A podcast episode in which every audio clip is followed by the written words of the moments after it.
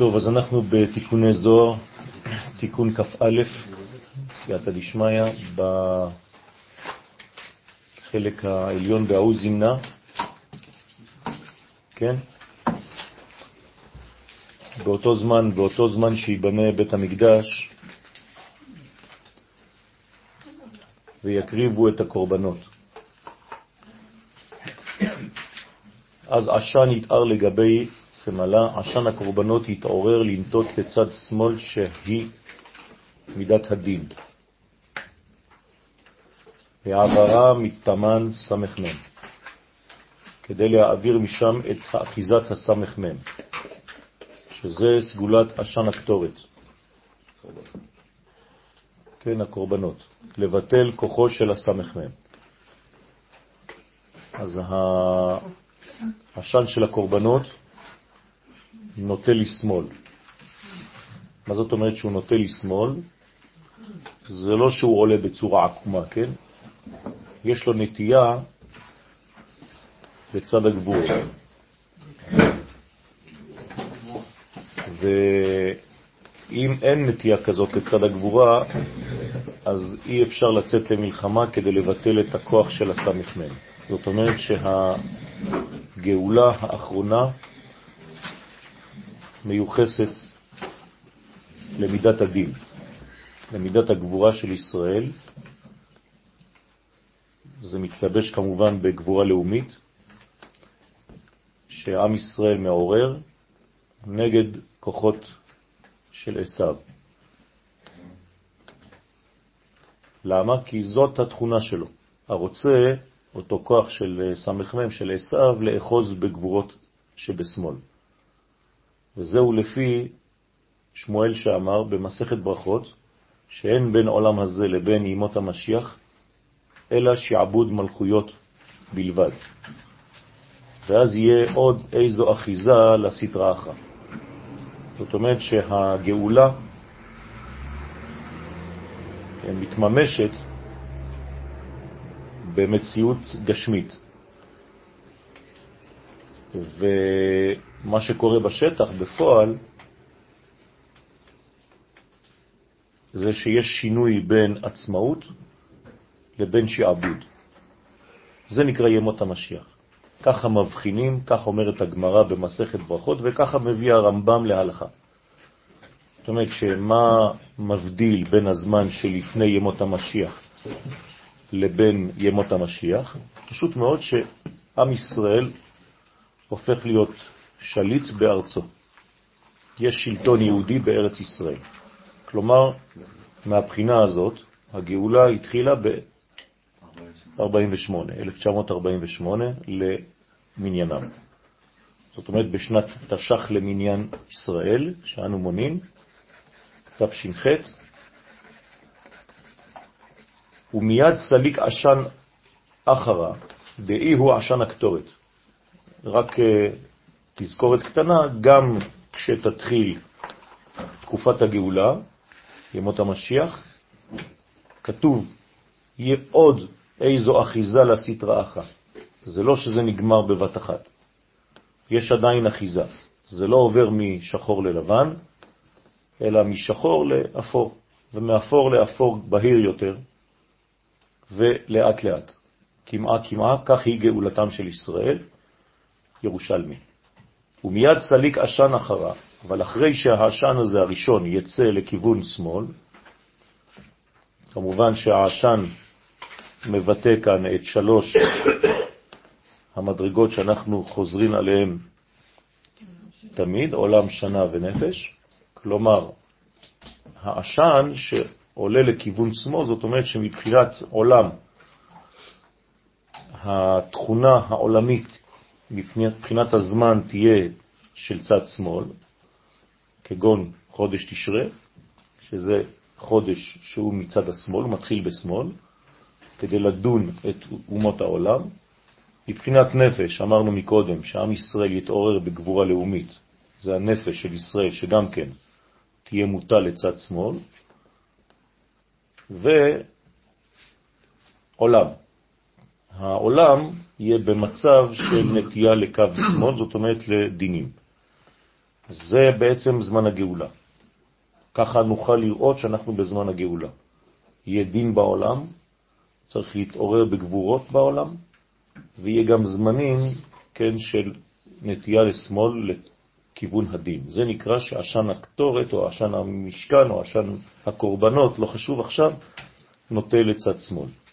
אז גם כשבית המקדש נבנה, כן, זה ממשיך.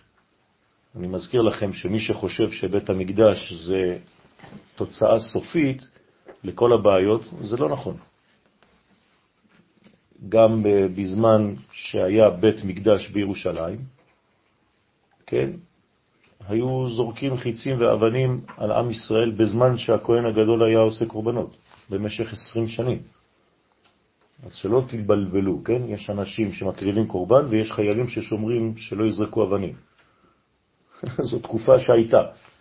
אנשים היום חיים בידיעה שהיא מוטעת לחלוטין. כן? בסיקה. ומיד סליק עשן אחרה, דאי הוא עשן הקטורת. אז אחרי העשן של הקורבן, יש עכשיו עשן קטורת, עשן פנימי.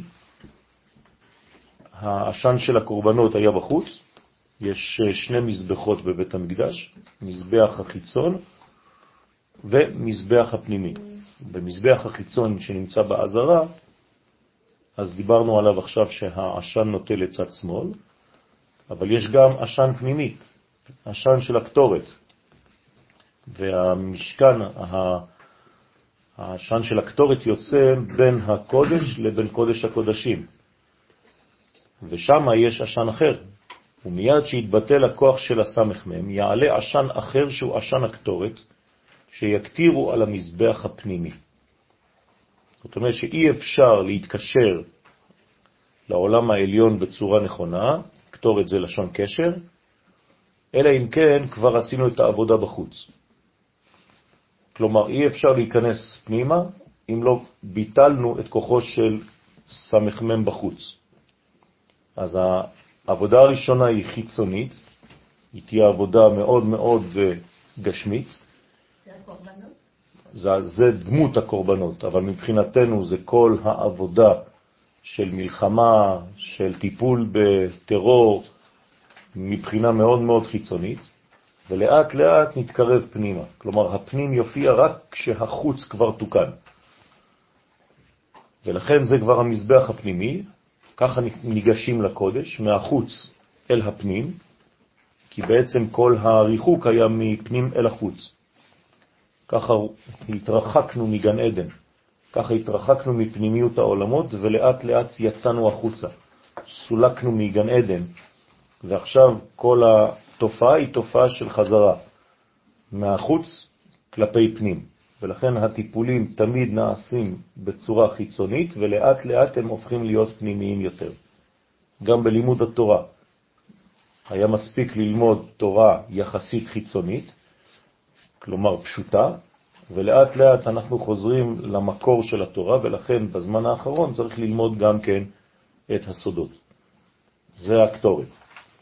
לקשרה ולקרבה ימינה בשמאלה, ואז הקטורת, לשון קשר, היא קושרת בין הימין לבין השמאל. זאת אומרת שהיא מאחדת כדי לגלות את הפן האמצעי שהוא נקרא תפארת. ולכן, כדי לקשר ולקרב את החסדים שבימין עם הגבורות שבשמאל. כדי להמתיקה. זה נקרא מיתוק הדין, כלומר הדין יפה לשעתו, הדין יפה להתחלה, אבל אסור שהדברים יסתיימו בדין, הם חייבים להסתיים ברחמים. וכדי שיסתיימו ברחמים, הם צריכים שילוב של מיתוק של החסדים שממתקים את הגבורות, החסד ממתק את הגבורה, את הדין, כדי להופיע את. החלק האמצעי שנקרא תפארת. במרכאות, כן, בסוגריים, ונודע שקטורת היא לשון קשר, אותיות שין וטט, אותיות מתחלפות, קטר עם טט, קטורת זה קשורת, כי התרגום של קשר הוא כתירו. אז לכן עמוד דענן, דעשן, אי הוא עמודה דאמצעיתה. העמוד של הקטורת לעומת העשן שהיה יוצא במזבח החיצון, במזבח הפנימי זה כבר אמצע. במזבח החיצון זה שמאל. אז תמיד מתחילים בשמאל, כי זה חיצוני, ומסיימים באמצע, שזה רחמים. כי עמוד העשן הוא סוד התפארת. אז עמוד השן עכשיו של הקטורת, כן? הוא סוד התפארת שבעמוד האמצעי המקשר את החסדים והגבורות. הוא מפרש, הגאון מווילנה, אי הוא עשן הקטורת, ועמוד עשן זה הוא מעשן הקטורת המקשר את הימין והשמאל. כן, לעומת העשן החיצוני שהוא שמאל. הוא מפרש עוד באופן אחר, ואומר, מהי קטורת דילה? מי הוא הקשר של זעיר אנפין? ואמר שכינתת השכינה. השכינה זה הקשר. כלומר, מי קושר, למי צריך זעיר אנפין להתקשר? למי צריך הקדוש ברוך הוא, שנקרא כאן זעיר אנפין, להתקשר? לשכינה, לכנסת ישראל, למלכות. ולכן הקטורת קושרת בין עם ישראל לבין השורשים העליונים, שזה קודשה בריחו. זה נקרא לשם ייחוד קודשה בריחו שכינתה. אז השכינה התחתונה, שזה בעצם הצד הנוקבי של הקדוש ברוך הוא, בהופעתה של נשמת ישראל הכללית, היא בעצם הקשר של הקדוש ברוך הוא בעולם הזה. במילים אחרות, ההופעה האלוהית בעולמנו היא בעצם ישראל, נשמת ישראל. אנחנו האישה שמגלה את האיש. לכן הקדוש ברוך הוא משתמש בנו כאישה מגלה, כתכונת גילוי, כמכונה של גילוי. וכל מה שבעצם הקדוש ברוך הוא מגלה בעולמו, אינו אלא דרך עם ישראל. שהרי אין אפשרות אחרת, לא נראה משהו אחר, אין מה לראות. אז כל מה שנראה אי פעם מהקדוש ברוך הוא, עובר רק דרך מה שעם ישראל עושים. אין משהו אחר. מי שמבין מבין את העיקרון הזה, הוא פשוט, זה, זה בדיחה, זה צחוק. זאת אומרת שהבנת את הכל. את זה צריך להבין, זהו, זאת, זאת הנקודה שצריך להבין. כשראינו את הקדוש ברוך הוא, לא חשוב באיזו תופעה או באיזו הופעה בהיסטוריה, זה תמיד היה בקשר לעם ישראל. זהו. זה עובר דרך עם ישראל, דרך מלחמה, דרך בניין בית מקדש, דרך מתן תורה, דרך לא חשוב מה. אבל תמיד ההופעות האלוהיות באות דרך ההיסטוריה של עם ישראל. כלומר, ההיסטוריה של עם ישראל זאת ההיסטוריה של הקדוש ברוך הוא. הסתר יודקה, יא. אז הקדוש ברוך הוא מופיע בהסתר דרך ההיסטוריה. היסטוריה בטט או היסטוריה בתו, לא חשוב. ברוך אתה אדוני אלוהינו מלך העולם שהכל נהיה בדברו. אמן.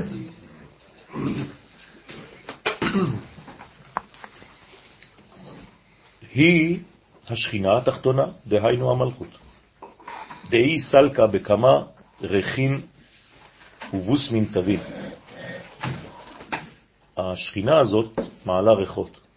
יש לה ריח של בוסם. היא מבשמת את העולם. כלומר, ביטוי לקוח מתורת הקבלה של תיקון, שמשמעותו תיקון. הביטוי הזה תמיד רומז על תיקון בכל מקום. זאת אומרת שהקדוש ברוך הוא מתגלה דרך כנסת ישראל, והגילוי הזה זה ביסומו של העולם. ולכן כל פעם שדבר טוב קורה בעולם, הוא מופיע יחד עם ריח. למשל במתן תורה, כל העולם מתמלא בבוסם. כך אומרים חז"ל. מה אכפת לי מהתיאור הזה? זה אומר שזה הולך ביחד. כלומר, אדם שנודף ממנו ריח טוב, פירושו של דבר שיש שכינה שהיא קרובה אליו. ולהפך, חז ושלום, מורה על דבר הפוך. אז לכן היא עולה בכמה ריחות ובסמים טובים, דהיינו שהיא מעלה אליו המן. אז כמובן שהבוסם זה לא סתם ריח של בסמים, אלא של תשוקה. זה נקרא בוסם. זה כאילו שאנחנו משדרים ריח שנודף מעם ישראל ריח שמעורר כביכול את הרצון של הקדוש ברוך הוא להתייחד. אצל בעלי החיים זו תופעה ידועה מאוד. זאת אומרת שהנקבה מפרישה ריח, והזכר נמשך לריח הזה. לא אז ככה זה בעצם הבניין בין הקדוש ברוך הוא לבין כנסת ישראל, שבעצם אנחנו מעלים את הריח, הריח הוא לא ריח גשמי בלבד, אלא ריח מבחינת של רוח. זאת אומרת שהרוח שלנו חזקה, התשוקה שלנו לאלוהות כל כך חזקה, אנחנו כל כך מתגעגעים אל הגילוי, שבעצם אנחנו מעוררים את המים הנוקבים כדי לקיים את הבניין הזה. הנזיר, רבי דוד חי הכהן זצ"ל, שהיה תלמידו, אחד מהתלמידים המובהקים של הרב קוק זצ"ל, שהיה גם כן בדרגה של אה, נבואה כמעט, היה חי בירושלים, והוא בעצם אומר לנו שזה חוק הכלים השלובים. שמעתם, נכון, על חוק הכלים השלובים? אז הוא בעצם נותן לנו את הבניין של האות U באנגלית. כן? זה כאילו שאם אתה למשל מכניס מים מפה, המים בעצם יעלו עד לפה, נכון? ויהיה אותו גובה. זה נקרא כלים שלובים. אז פה זה עולה ופה זה יורד. זאת אומרת בעצם שהבניין של המציאות שלנו, ככה מסביר הנזיר, זצ"ל, שהעולם שלנו זה חוק הכלים השלובים. זאת אומרת שמה שירד מהכלי הראשון עולה בחזרה אל השורש. זה הסיפור של עולמנו. זאת אומרת שאין שום דבר שאנחנו מעלים, אלא מה שהוא התברך שמו נתן לנו. ולכן בעצם המים תמיד, תכניסו צורה כזאת, כן, חלולה, בתוך מים, יהיה אותו קומה של מים פה ופה.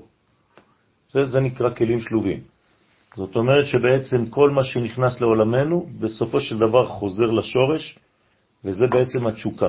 התשוקה להבין מאיפה באנו ולאן אנחנו מתקדמים. לסיכום נאמר שבעצם כל העולם שלנו בא מאינסוף וחוזר לאינסוף. ובאמצע הוא נגע בתחתית המדרגה. וזה נקרא מצרים. מצרים? בסדר? אז ברגע שירדנו עד החלק התחתון, ירדנו למצרים, מיציאת מצרים אנחנו רק עולים וחוזרים לשורש. ולכן היום אנחנו מאוד קרובים להתחלה, מבחינת סוף, זה אותו דבר. לכן זה נקרא העליית מן. איך זה מתבטא בעולמנו? בכוח קיום המצוות והמעשים הטובים של בני ישראל. זה בעצם תורת האבולוציה של דרווין, שמבחינה פיזיקלית, מבחינה מדעית, גילתה מה שהעולם של הקבלה כבר ידע מההתחלה, שבעצם העולם הולך ומשתכלל. שום דבר לא סטטי, הכל דינמי. בסדר? אז הרב קוק היה אחד ויחיד בדורו כמעט, שהיה כל כך שמח שהמדע הגיע לתיאוריה הזאת של דרווין, שהוא ממש עשה על זה שיעורים רבים, ואמר שסוף סוף העולם החיצוני, המדע, מגלה את מה שהקבלה כבר גילתה הרבה זמן, שבעצם שום דבר לא הולך ומתקלקל בעולמנו, אלא רק הולך ונעשה טוב יותר. אז למה היה מבוא? כן? זה שלבים, שלבים של הליכה אל הטוב. בסדר? זאת אומרת שאנחנו חייבים... כל הידרדרות זה לימוד. כל ירידה היא ירידה לצורך עלייה. כל רוורס שאת עושה באוטו זה לא כדי לנסוע ברוורס, זה כדי למנוע מלהיכנס בקיר או באבן או בדבר שמפריע לך. אז מי שרואה אותך בזמן הרוורס, מה הוא אומר? למה היה מבול? ואת אומרת לו, רגע, אדוני, אני לא נוסעת ברוורס, זה רק שלב. מה זאת אומרת יותר משוחרר ויותר טוב? הרי האנשים הקודמים אה, היו יותר קרובים להבין טבע ויותר לא נכון. קרובים- לא נכון. זה היה אנשים פרטיים, בודדים. זה לא נכון. היום זה שלם, זה כולם. אז היו אנשים, היה אולי דוקטור אחד, פרופסור אחד, רב אחד. אף אחד לא ידע כלום, אף אחד לא ידע שום דבר, כן? היה המערל, וואו. כל האנשים ליד, זה היה אנשים פשוטים, לא מבינים כלום. היום זה הפוך. היום זה כל העם. עד שאנחנו מגיעים לשלב שכבר חז"ל אמרו לנו, לא ילמדו איש את אחיו, כי כולם ידעו אותי. אז אה, דרך אגב, אומרים לנו חכמים, שמי שאומר כל הזמן שמה שהיה לפני היה יותר טוב, הוא טיפש. כך אומרים לנו חכמים. ויש נטייה כזאת אצל אנשים שמזדקנים, לחשוב שכל מה שהיה לפני היה תמיד יותר טוב. אז הוא אומר זה טיפשות. שזה נקרא עליית ריח ניחוח. וכד סלקה לגבי, וכשהמלכות עולה מן הבריאה לאצילות, להתייחד עם זעיר אנפין, כן, תשימו לב, המלכות עולה. זאת אומרת, מה זאת אומרת שהיא עולה?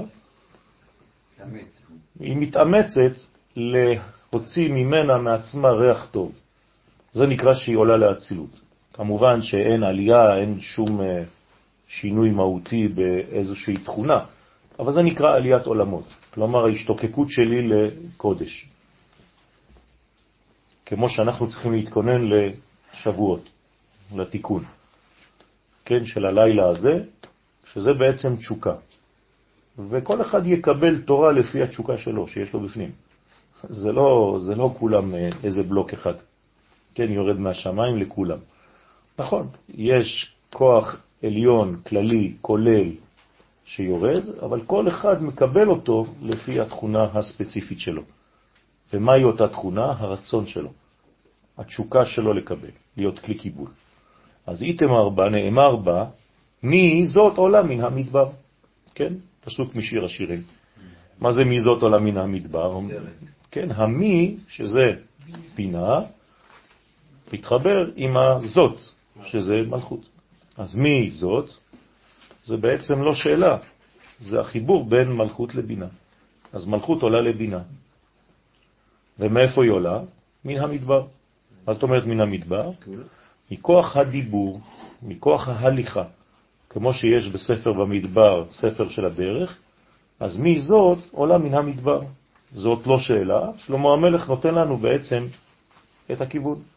אתה רוצה לדעת איך לחבר מי לזאת? אתה רוצה לדעת איך מחברים עולם הבא לעולם הזה? מן המדבר. תהפוך את עצמך קודם כל למדבר, תהיה בענבה, ותתחיל ללכת, כמו שעושים במדבר. מדבר זה לא מקום שעוצרים בו, אסור להישאר במדבר, מי שנשאר במדבר הוא חולה רוח, זה נקרא גלות. מדבר זה מעבר, ולכן צריך לעשות תפילת הדרך ולהתחיל ללכת. ואז אתה עולה וגומר, סלקה בהון. דא העת התאה, זאת סלקה במי. אז הנה הזוהר אומר את זה בפשטות. ההא האחרונה של שם הוויה, שנקרא מלכות, היא נקראת זאת, היא עולה אל מי? חמישים. בסדר? 408. כלומר, 408 עולה ל-50. עולה למעשה זה נקרא עלייה. כמובן שהמקור זה אחד. זה לא יורד, זה עולה. בסדר? אז זאת סלקה במי, המלכות שעולה עם המים הנוקבים, היא ה' התחתונה הנקראת זאת. עולה על ידי מי. מי מעלה אותה? מה זאת אומרת שהמי והזאת מתחברים? מה, מה, מה זה אומר כל הדבר הזה? זה אומר פשוט שיש תכונה במי שזאת חייבת לקבל יום אחד. מהי התכונה שיש במי שאין עדיין לזאת, ושזאת צריכה ללמוד? מה? נתינה. בסדר? השפעה. מי זאת השפעה? זאת, זאת קבלה. מי שבעצם רוצה ללמוד לקבל, צריך ללמוד להשפיע. וזה מה שזה אומר.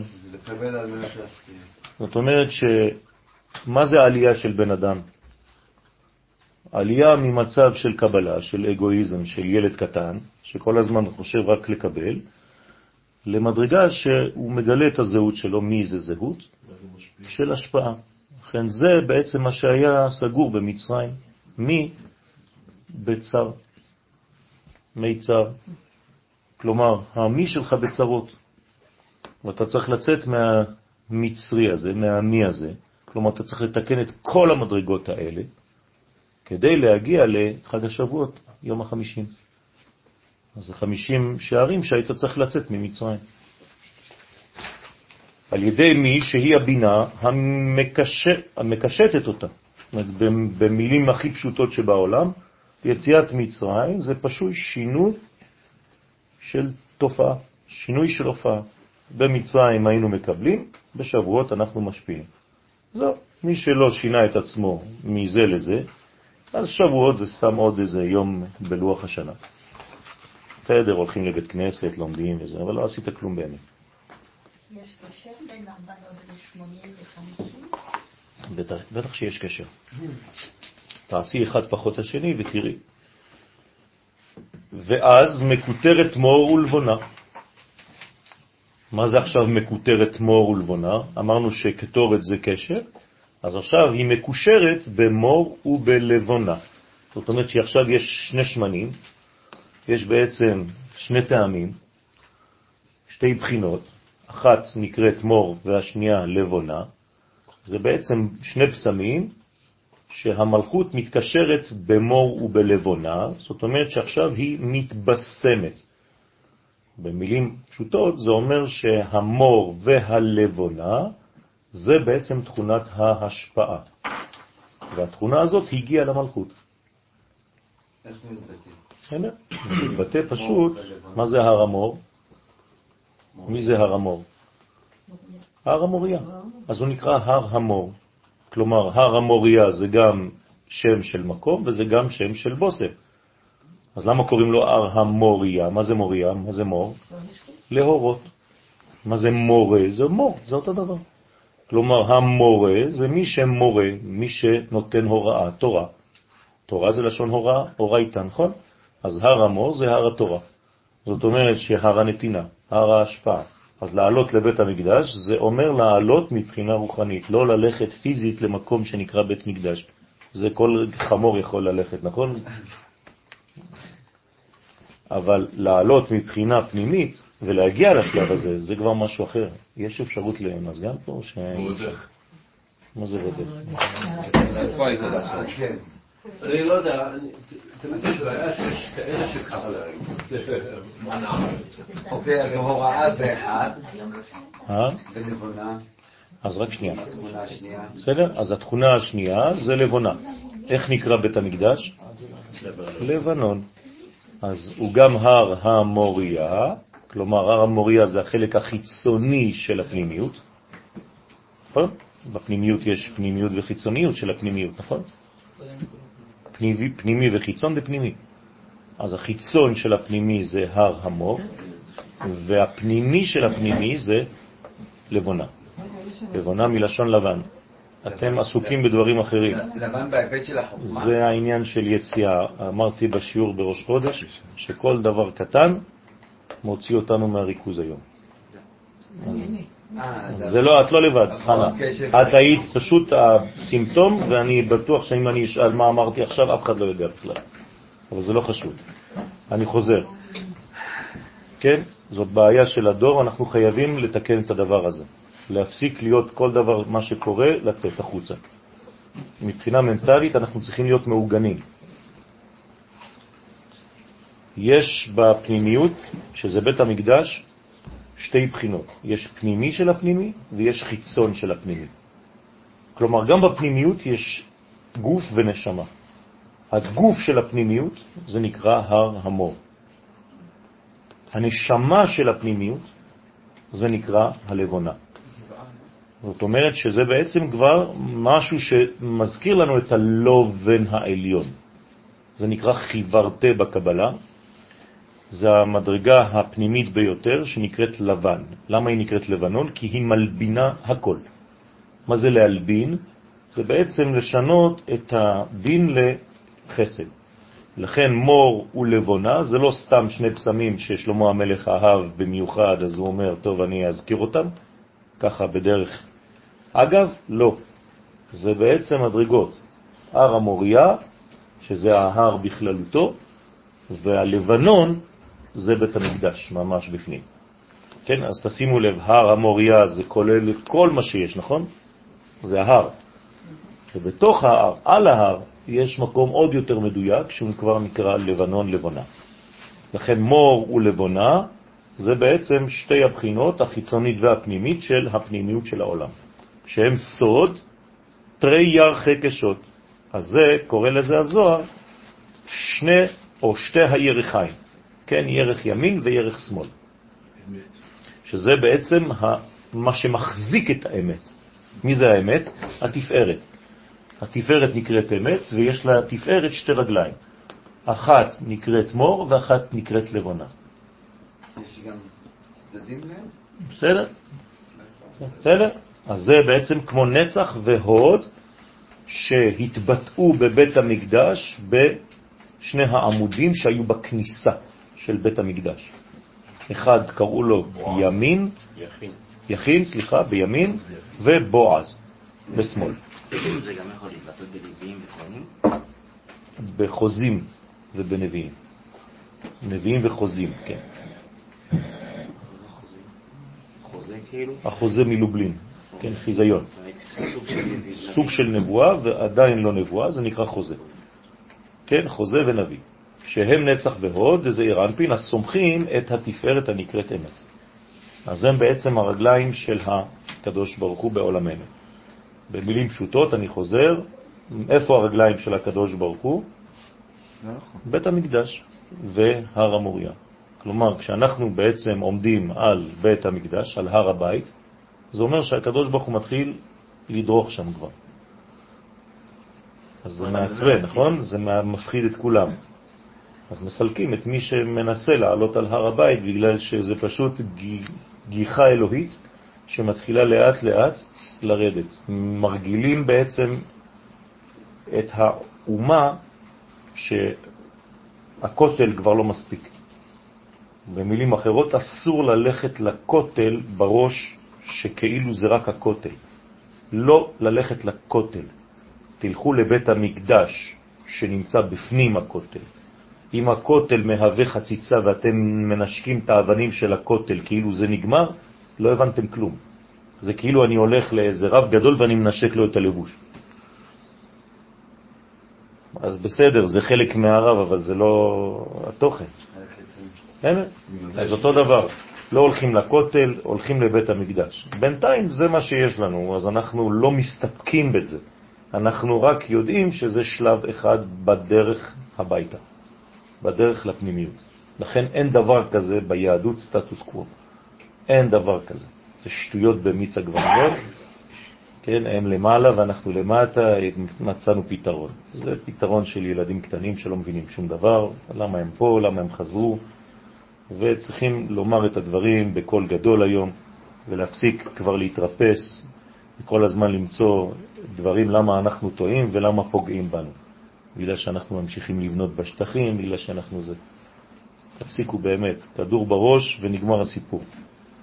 שהמלכות, כן, עולה ומתקשרת בהם. זאת אומרת, מבואר שבעצם שהעניין הזה של נצח וההוד, כן, הלבונה בהוד, והמור בנצח, כמו שאמרנו, זאת אומרת, שתי הרגליים של העמידה האלוהית בעולמנו. מה שכתוב, כן, בהמשך הפסוק בשיר השירים, מכל אבקת רוכל, זה כאילו שיש איזה מין אה, מוכר שמנים, כן, יש מישהו שמוכר בסיטונאות שמנים, כן, וצריך ללכת לקנות. אז הוא בעצם היה מסתובב, היו עגלות, אנשים מסתובבים בכפרים עם כל מיני בסמים קטנים. בסדר, היום כדי לקנות בושם צריך ללכת לגבעת שאול או לא יודע מה. אז בתקופה ההיא היו באים ומסתובבים. ולכן היו מסתובבים עם כל הבשמים, עם כל האבקות, עם כל השמנים. אז מה זה הרוכל הזה? זה כמובן, זה הכל קודים, צופן, הוא מפרש שרוכל דת צדיק. זה הרוכל, הוא הצדיק. ואי הוא כליל קולה, הוא כולל את הכל, כלומר יש לו את כל הפסמים. תיכנס אליו הביתה, יש לו את כל הפסמים, מה שאתה רוצה הוא מוציא לך. אז זה נקרא צדיק. כלומר, הוא בעצם משפיע את כל הפסמים על מי שצריך לקבל אותם, לפי התכונה שהוא צריך לקבל היום. זה צדיק. סליחה? זה כותונת פסים, בדיוק כמו יוסף הצדיק, שיש לו את כל הגוונים. סליחה? הייתה שאלה? כן. רק שבתקופות הקדומות הם היו הרבה שרלטנים. כן? כאילו מוכרים לך חלומות, אבל היה הרבה שטות בפנים, ובאמת יש, יש, זה, קיים. בוודאי שהיום יש. צריך פשוט לדעת באופן פנימי את התכונה של כל שמן ושל כל אבקה. זה צדיק שהוא היסוד שהוא כולל את כל הוו קצוות. אז כמה פסים היו לכותונת של יוסף? שש. שש. שישה פסים היו לו. בסדר? שנמצא בין הנצח וההוד, כאין הרוכל המוכר כל מיני פסמים. אז איפה זה יוצא? ביסוד. היסוד זה הקו האמצעי.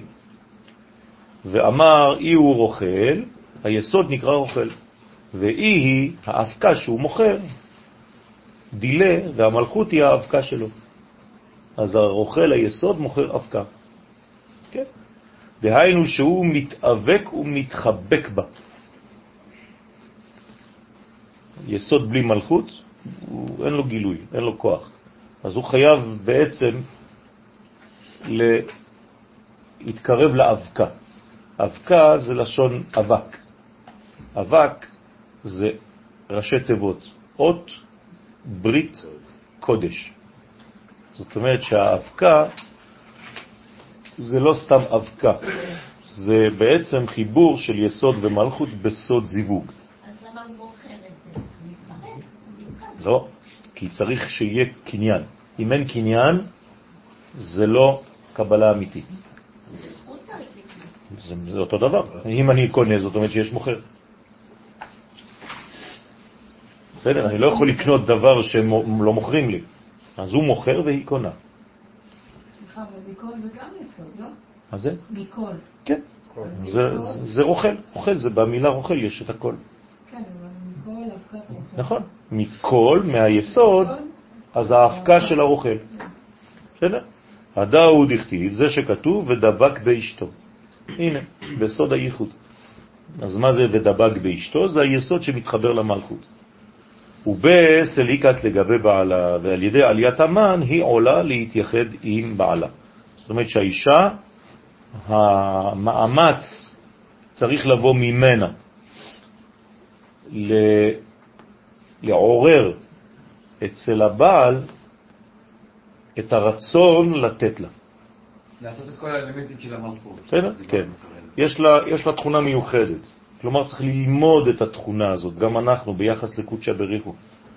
אנחנו צריכים לגרום לו, במרכאות, זה משחק, משחק אהבה. אנחנו צריכים לגרום לקדוש ברוך הוא לתת לנו.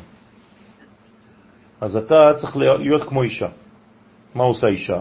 מתאפרת, מתייפייפת, מדברת בעדינות, מתבשמת, כן, מתלבשת יפה, וכל מיני דברים כאלה. אז אנחנו צריכים לעשות אותו דבר. מה זה לעשות אותו דבר? ללמוד תורה, לנסות להיכנס לדברים האינטימיים, זה תורת הסוד. אז אתה מדבר כבר בעדינות וברמזים לקדוש ברוך הוא, אז זה כאילו מעורר אצלו תשוקה. אתם מבינים? זה הכל ניואנסים מאוד מאוד פנימיים של איך לעורר את ההשפעה העליונה עלינו. ואנחנו מתלבשים במצוות, ואנחנו עושים את זה יפה, לא רק עושים כדי לעשות. למשל, יש לנו עכשיו שיעור, זה מצווה, אבל אנחנו מנסים לעשות את זה יפה, לעשות את זה כמה שיותר באהבה, בתשוקה, לא באים לשיעור בגלל שכתוב, באים לשיעור בגלל שרוצים, בגלל שמשתוקקים, כלומר כל אחד יקבל בעצם לפי התשוקה שלו, לפי ההשתוקקות שלו, אז לא כולם מקבלים אותו דבר, תלוי איך היית, באיזה מצב היית כשבאת. תרים את זה שלא יהיה קר לנשים. לא, הנה. אז אתה אומר, לא ייקח, צריך לסגור חלונות כדי שייקח. עוד, עוד, תרים, תרים, זה, זה נוגע בנשים פה. זה בסדר? אני רואה שהן מתלבשות כולן. זאת אומרת, אם הייתי במצב מאוד מאוד קשה, והתגברתי, אז...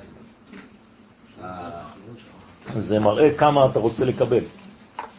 ולכן הקבלה שלך שונה ממי שבא בגלל שיש שיעור. אבל זה לא... כן. אז הכל משתנה ביחס לכלים. אף פעם אין שינוי באור, תמיד יש שינוי אך ורק בכלים, במקבלים. ועתה מפרש הרבה כינויים שהמלכות נקראת כלפי זעירנפין בעלה. אז עכשיו אנחנו הולכים לקרוא למלכות בשמות. יש לה כמה שמות לאותה מלכות. אתם מבינים עכשיו שמלכות זה לא איזה דמות סתם, זה, זה, זה, זה כל מה שמהווה את הרצון לקבל.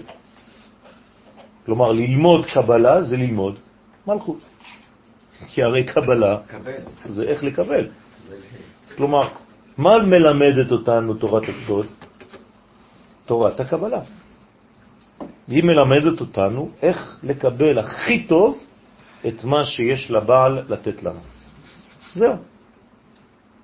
זה הסוד של תורת הקבלה. עכשיו, איך אני יודע מה יש לו לתת לי? אז אני יודע שבתורת הקבלה יש תורת ההקבלה, כלומר הכל מקביל. אז אני צריך לקחת דימויים מהעולם הזה ולהבין שבעולמות העליונים זה הולך אותו דבר. ולכן, כדי ללמוד את הדברים, אני צריך ללמוד, לעשות דוקטורט על מה שיש בעולמי, כדי אחרי זה, מבשרי, אחזה אלוה. דהיינו, שכינתה תתאה, היא היא כתורת דקודשא בריחו. אז מה זה השכינה? זה הקשר של הקדוש ברוך הוא לעולם הזה. כלומר, אם אני רוצה שהקדוש ברוך הוא יתגלה בעולמי, אני צריך להופיע כמו אישה שקושרת את הקדוש ברוך הוא אליי, כדי שהקדוש ברוך הוא לא ילך לראות אישה אחרת. בסדר? כלומר, האישה צריכה לדאוג שבעלה לא ילך לחפש מישהי אחרת. איך? על ידי זה שהיא יודעת בדיוק איך לתת ואיך לקבל ממנו. במקרה שלנו זה לא יכול להיות שהקדוש ברוך הוא ילך לאישה אחרת. זה לא משנה. זה לא משנה. אם זה לא עובר דרך נכון. ישראל, זה לא עובר נקודה. נכון, אבל זה יכול שלא להתגלות. זאת הטענה בעצם של כמה מאומות העולם, שבסופו של דבר אה, אבל- אלוהים פנה. אוקיי, אבל זה יכול שלא להתגלות בישראל, גם אם זה עובר דרך עם ישראל. למשל, השפע יעבור דרך עם ישראל, אבל לא יתגלה בו. הוא יתגלה באמריקה. אוקיי, זאת אומרת שכן אנחנו תמיד נהיה צינור, אבל בסופו של דבר ההתגלות ומה נכון. שאנחנו רואים... יבוא יהיה ממקום אחר. נכון, מבחינה חיצונית. אז מה יגידו הגויים? ולא. אנחנו העושר, אנחנו העשירים, תראה עם ישראל, הוא עלוב, אין לו כלום. אלוהים. בסדר? זה מה שקרה לנו במשך כל הגלות. מה כותב לנו ספר הכוזרי? בדיוק על העניין הזה. כשמלך כוזר מחפש את האמת, אז הוא מחפש בעצם את האומה הכי בריאה. אז הוא אומר, אם אני מסתכל מבחינה חיצונית, אין לי מה לעשות עם היהודים האלה, הם תמיד עלובים, תמיד עצובים, תמיד רזים, תמיד מקבלים מכות. מה זה העם הזה? זה אשרי העם שהשם אלוהיו? אין לי מה לעשות שם. אז בעצם אז. רבי יהודה הלוי מסביר לו שזה בעצם שלבים, שצריך לחזור לשלב הזה, שבעצם האישה, כנסת ישראל, היא בעצם האישה היפה, רק שבינתיים היא נראית שחורה. למה? כי יש כל מיני תופעות חיצוניות שמשחירות לה את הפנים. שחורה עני ונבה. כן?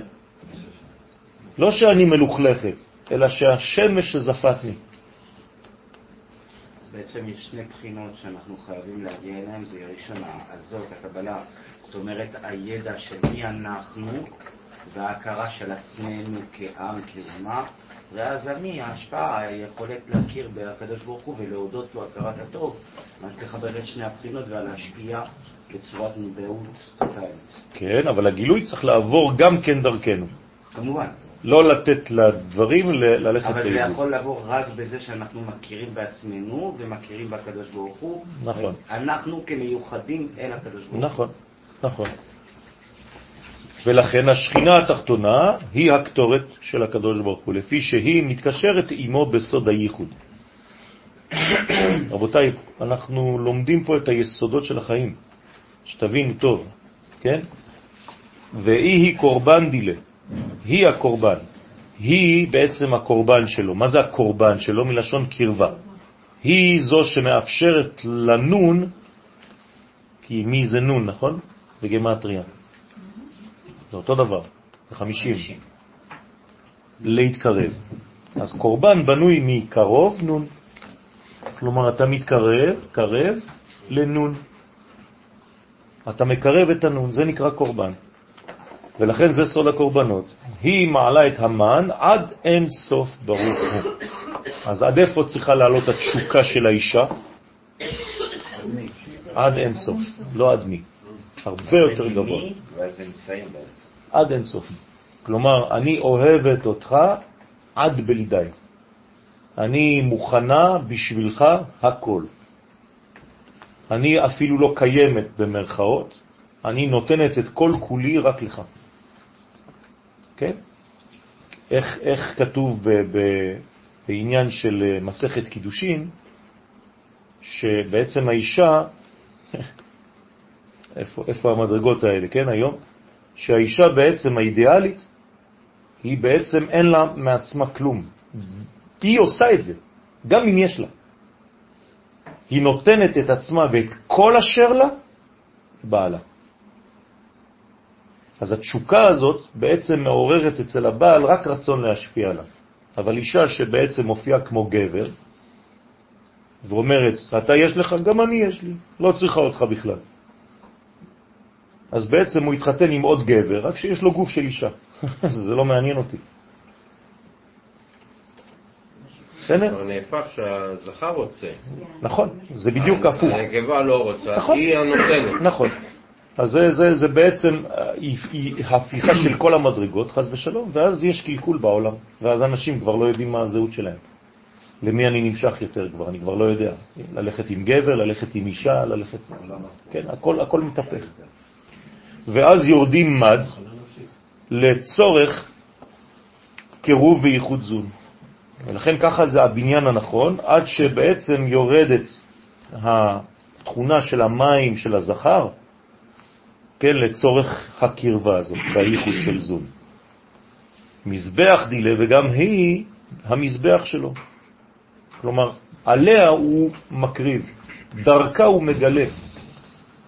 זה מתבטא למשל בשולחן הבית, בכל בית יש שולחן, השולחן זה דבר מאוד חשוב, זה מזבח בבית. כלומר, מה שיש על השולחן זה מה שבעצם הגבר נותן לאישה כשהאישה בעצם רוצה לקבל ויודעת. ולכן הטעם שיהיה באוכל, האווירה שתהיה בשולחן, כל זה, זה יכול להיות או מקולקל מאוד או בריא מאוד. תלוי ביחס. ולכן על השולחן יש תמיד מריבות. אם חז ושלום אין את האהבה הזאת שצריכה להיות.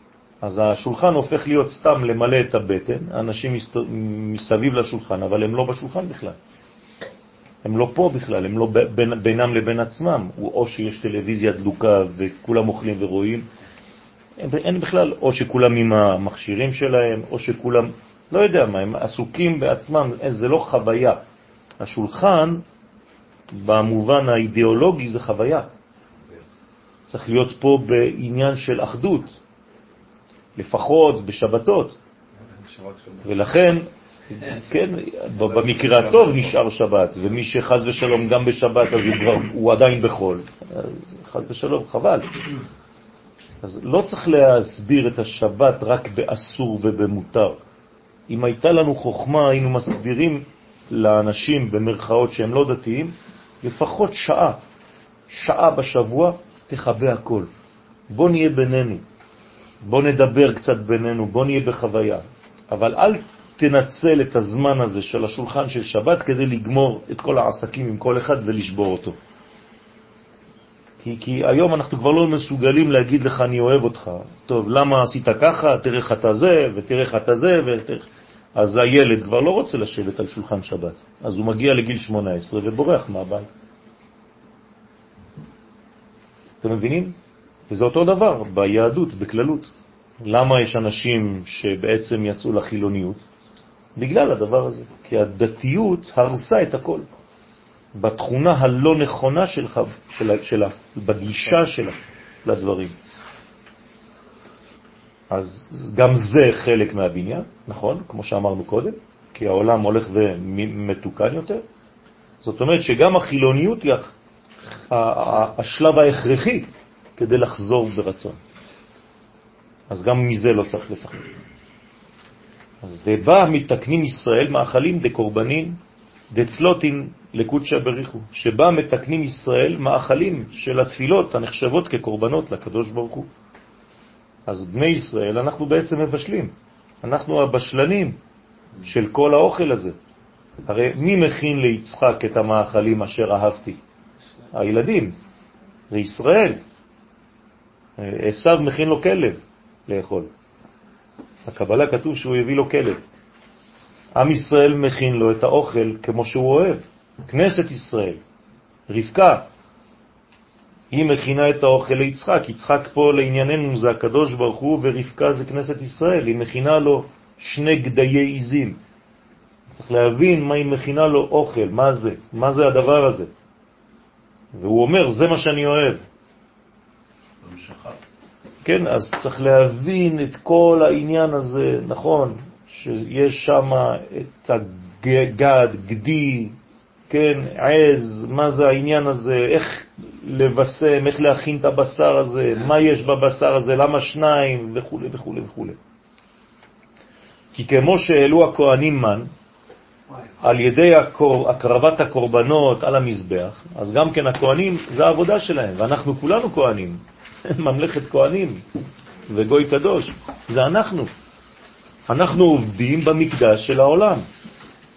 כלומר, יש בעולם מקדש ואנחנו הכהנים, אנחנו מכהנים, אנחנו מכהנים, יש לנו פונקציה. זה התפקיד שלנו, לכהן בכנסת הגדולה הזאת, כנסת ישראל. אתם חושבים שזה סתם מילים? למה קוראים לכנסת כנסת? הם לא יודעים אפילו.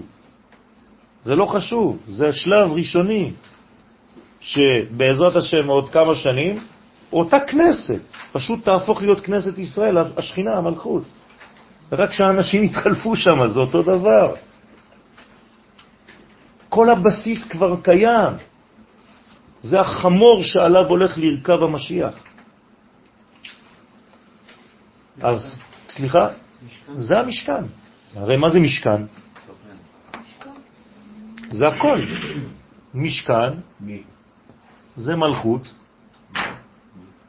מערכת המשפט שופט, כהנים ונביאים. הנה, כל עם ישראל, זה המשכן, משכן הכנסת. מה, אתם חושבים שזה סתם מילים? למה הם קוראים לזה משכן הכנסת? חילונים. הם לא יודעים. פשוט מאוד, זה בניין, זה בניין, זה נבואה. הם לא יודעים, זה לא חשוב, מתקדמים. יש כבר את הבסיס, הבסיס פה. תחליף את האנשים, הכל נמצא כבר. כלומר, מלכות, כלומר, מדינה.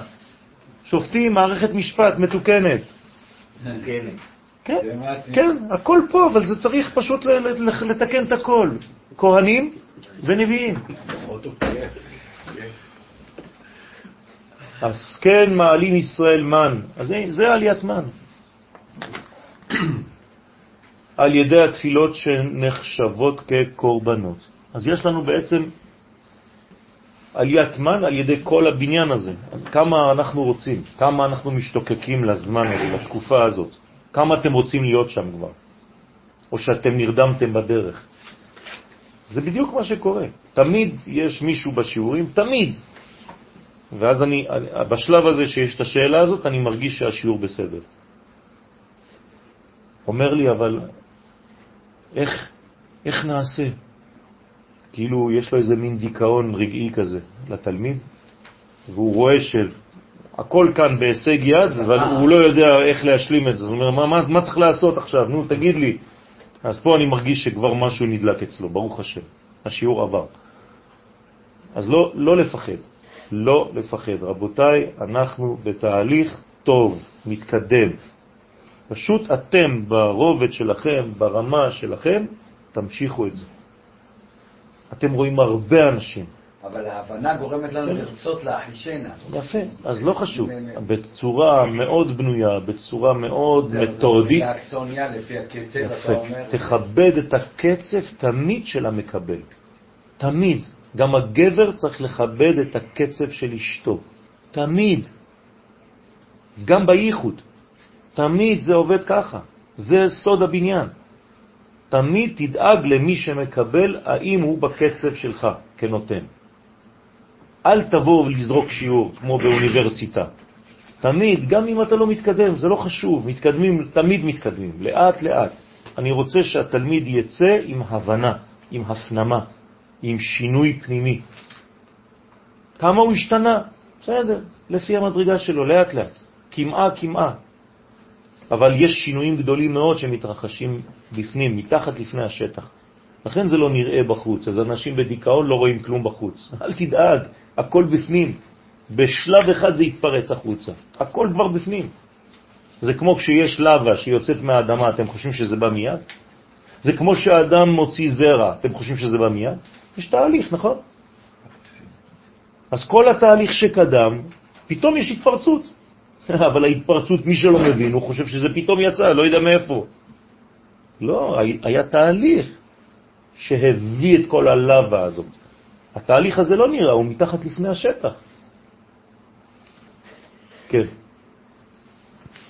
ביום, ביום, ביום ירושלים, שכרגע עבר עלינו, היה לי איזושהי מחשבה שאנחנו הרבה טוענים ומתנגדים לעניין של אומת העולם, אין להם הכרה בנו, כן. אין להם הכרה בירושלים. כן. והגעתי לאיזושהי מסקנה בדיוק, שהעניין הוא שאומות העולם אין להם, שאנחנו, אין לנו בעצמנו איזושהי הכרה של החשיבות של ירושלים, או החשיבות של מה שקורה מסביבנו, מי אנחנו בכלל. כן. לזה אתה מתכוון? בוודאי. לזה שכאילו, העניין שכרגע שלנו העבודה תכלס, הוא להגדיל פה את ההכרה בטח. של המדינה עצמה ושל ה... בטח. מי הוא- ישראל בסופו של דבר פה תכלס. לא בוודאי, בוודאי, בוודאי. בוודאי. תסתכל, תצא לרחוב ותראה מי נמצא שם. ליתר דיוק, מי לא נמצא שם. ותבין איפה אנחנו, איפה הבעיה. מי ראית ברחוב? רק אנשים מסגנון מיוחד, נכון? זאת הבעיה. כלומר, כל השאר לא הבינו כלום. לא, גם... כל השאר לא בסיפור כמעט. הם נמצאים בלי להימצא, או שהם פוחדים, או שהם ב... אמרו להם משהו, סגרו להם משהו, חנקו אותם באיזה תהליך. זאת הבעיה, הם לא מצליחים להביע את השמחה הכל כך טבעית, על כל כך פשוטה. בגלל שהכניסו אותם לאיזה מנגנון, אה, אם אתה כזה, אז אתה שייך ל... לאומי דתי. אז זה לא שלנו, זה לא משלנו. אתה פשוט נכנס לכל מיני מגירות, אתה לא מבין בכלל, אתה כבר, אתה כבר לא עובד את השם. אתה לא עובד את השם. בסדר? זאת בעיה מאוד מאוד גדולה. יש אנשים היום שלא יודעים מה לעשות מהחיים שלהם בלי להתקשר לרב, אפילו בדבר הכי פשוט. הרב אומר לה, לאישה אם לקנות בגד כזה, הרב אומר לאישה אם ללכת לעשות זה, הרב אומר לאישה כמה להוציא כסף בחודש, הרב הרב אומר לה... יש כן, הם לא עושים כלום. אה, זה, זה מה שהרב נפל, הפילו את הדברים. אה, זו גם שליטה של הרבנים כדי לשלוט על דבר כזה. זה, זה חז ושלום, זה עיוות של הכל. אז בסוף אתה, יש לך אוהל בבית. והבעל, הבעל אינו תופס מקום כבר. אז יש, יש הרבה הרבה לתקן, ברוך השם יש עבודה, ואנחנו צריכים נרתמים לעבודה הזאת, לא לפחד. בעזרת השם אנחנו משקיעים. אנחנו משקיעים בדבר בטוח. זאת ההשקעה הכי בטוחה. יותר מאג"חים, יותר מכל מה שאתה רוצה. למה? כי אנחנו בטוחים בדברי הנבואה. אז אנחנו צריכים להשגיח על כל הדברים האלה ולהשקיע בהם. לא לפחד, רבותיי, יש פירות. גם אם אני לא אראה את הפירות האלה, זה לא משנה לי. הילדים והנכדים שלי יראו את זה בעזרת השם. אני משקיע בשבילם, זה מה שאני אומר לעולים. אתם, אתם אולי לא תצליחו עכשיו לחזור לחיים שהיה לכם מבחינה כלכלית, אבל הילדים שלכם, תחשבו עליהם, על עוד שני דורות. אל תהיו בצמצום סגור בראש. תחשבו על העתיד, על מי שיוולד עוד 20 שנים.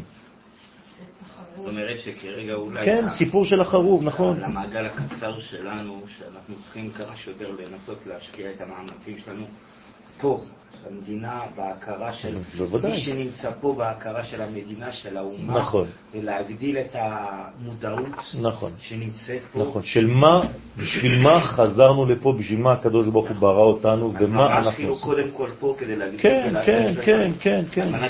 כי מציון. תצא תורה, של האומה. ודבר השם מירושלים. הרב יואל, זה בא מתוך הכוח. מה? ברוך השם. אני רואה את זה שהרבה חבר'ה מהנוער של יהודי ארצות הברית או יהודי צרפת, פגשתי השבוע בנות שבאו כאן לתכלת, אה, קבוצה של בנות מצרפת. הן גורמות עכשיו למשפחות שלהם לעלות לארץ. זה בא דווקא מהנוער. ברוך השם. כתוב והשיב לב אבות על בנים. כלומר, הבנים יבואו והאבות יבואו אחריהם. דהינו לקבל קורבן השחר. בסדר? שתפילת שחרית היא כנגד תמיד של שחר. מה זה שחר? זה הפיכת השחור ללבן. אז לכן זה נקרא שחר. זאת אומרת שבעצם תמיד עלות השחר זה גאולה. נכון? עד עלות השחר. ויוותר יעקב לבדו ויאבק איש עמו עד ביאת המשיח. כלומר, המאבק שלנו עם עשיו יהיה עד עלות השחר של הגאולה. ואנחנו עכשיו כבר בשחר של הגאולה, הרבה כבר בתוך התהליך עצמו. אז המאבק, מה קרה בסוף המאבק הזה? ישראל מתגבר, והמלאך, שרו של עשיו, נכנע. ומה הוא אומר לו? אני מכיר בך, זהו, אתה ישראל. זה, זה בדיוק העניין, זה, זה כל כך פשוט. כן? אבל הוא אומר לו, יעקב, אני לא עוזב אותך עכשיו, אני רוצה שרטרואקטיבית, כל מה שאמרת עליי רע, תכיר שזה היה טעות. לכן הוא אומר לו בעבר, לא אעזובך כי אם ברכתני, לא כי אם תברכני. שימו לב, עכשיו תודיע בטלוויזיה שכל מה שעשו ישראל מעולם היה רק טוב ואנחנו סתם לכלכנו עליהם. זה בדיוק, זה מה שיקרה. כשתשמעו שזה יתחיל להישמע, כן? זה אומר שאנחנו כבר בכיוון. שומעים, זה מכל מיני כיוונים, גם מהערבים אפילו. השגריר שלנו עושה. עבודה טובה עכשיו. ברוך השם. וקורבן זה בין הארבעים, אז זה קורבן השחר. קורבן של בין הארבעים, תפילת המנחה היא כנגד תמיד של בין הארבעים, הרי היה שחר ובין הארבעים, פעמיים, תמיד זה נקרא, בסדר? קורבן תמיד. הוא נקרא תמיד, זה נקרא תמידים. כלומר, זה דבר שנצחי, שהוא אף פעם לא נגמר, שאף פעם לא מסתיים. הוא לא מפסיק. זה מראה על, על השגחה אלוהית תמידית, שהיא לא נגמרת אף פעם. הקדוש ברוך הוא לא עוזב את העולם הזה, לא מבחינה כללית ולא מבחינה פרטית, ולכן לא לפחד, רבותיי. כל פעם שאתם מרגישים לא טוב, בדיכאון, או במחשבה שהנה אני נפלתי במשפחה תפוקה או דברים כאלה, חס ושלום. יש השגחה פרטית. הקדוש ברוך הוא משגיח, הוא מסדר את הדברים, לא להתייאש. לא להתייאש, כי אם אתם מתייאשים זה אומר שכאילו הקדוש ברוך הוא התבלבל אצלכם. רק אצלכם הוא טעה. כולם זה בסדר, רק אצלך בבית, בעניין שלך, בגוף שלך, בנשמה שלך, רק אתה דפוק. לא, אסור לחשוב ככה. זה כאילו אתה לא מאמין באותו רגע שיש מי שמסדר את התנועה. יש מי שמכוון את התנועה כל רגע. זה רק כדי לתת לנו להתעורר ולהבין ולשדר דברים בצורה אחרת. אולי השידור שלנו לא נכון. אז אני צריך לשנות שיטה של שידור. פשוט מאוד. אותו שידור, אותו רעיון במילים אחרות. ואתה תראה שזה יעבוד. וקורבנה דאמורים ופדרים דמתאכלים כל ליליה, ותפילת ערבית, כן, היא כנגד הקורבנות של האמורים הפדרים שנאכלים כל הלילה על המזבח. זה כבר רשות, התפילה הזאת, זה כבר לא קורבן אמיתי, אבל זה אכילה. כלומר, בעצם זה כל מה שנשאר בחלקים הפנימיים ובפדרים שנאכלים כל הלילה על המזבח. ואי הוא קורבן מוסף די הוא צדיק, והמלכות היא סוד קורבן מוסף שביסוד המתקן במלכות. זאת אומרת, מה שאנחנו מתפללים, למשל תפילת מוסף, זה בעצם היסוד של המלכות, שמתקן את המלכות. כי כל תפילה זה מלכות, לא חשוב איפה. נכון? אם אתה אומר עדני שפתי תפתח גם במוסף, זה אומר שאתה במלכות. למרות שהמוסף הוא יסוד. בסדר? אז כאילו שם יש אה, ממש זיווג. אז שם יש ממש, הזיווג הגדול זה בתפילת מוסף. אם קר לכם אתם יכולים להפסיק קצת את המזגן. כן, אה, רשות? מה? למה תפילת רשות? בגלל שזה בעצם במרכאות מחוץ למערכת כבר. ולכן התפילה הזאת נקראת, בגמרא יש פיתוח שלם במסכת ברכות, כן, למה תפילת שחרית היא חובה, תפילת מנחה היא חובה, כי בעצם זה כנגד שני התמידים שהיו בבוקר ובין הארבעים, ותפילת ערבית נקראת רשות. מה זאת אומרת שהיא נקראת רשות? שהיא בעצם תיקון, אבל הוא לא חובה מהתורה. הוא הפך להיות חובה מחכמים שאמרו שאנחנו הולכים לעשות מזה עוד בניין, אבל בעצם בתפילת מנחה יש כבר כוח עד למחרת בבוקר. לא? לא, אז זהו, זה בדיוק מה שאני אומר לך. כבר בתפילת מנחה יש לנו כוח. אבל בגלל שהכוח במנחה הוא בעצמו בא מהכוח של שחרית, אז במנחה אין הרבה כוח להמשיך. זה כאילו שהלב שלך בעצם נותן דם, ואז הוא צריך איזה אלמנט בגוף שיעזור ללב. אז יש את העקב. העקב לוחץ ושולח בחזרה את הכוח של הדם. אז הלב בעצם נעזר בעקב. בסדר? אז זה אותו דבר. כשאתה מגיע לעקב של היום, שזה הלילה, נותנים עוד איזה פוש כדי להגיע לבוקר. ויהיו קורבנה דשבתות וימים טובים. אז לכן בשבתות וביום טוב יש קורבן נוסף שנקרא מוסף. והמלכות היא הקורבן של שבתות וימים טובים, כי כל הקורבנות מתקנים בה. אז. נכון, זה כנגד יעקב אבינו.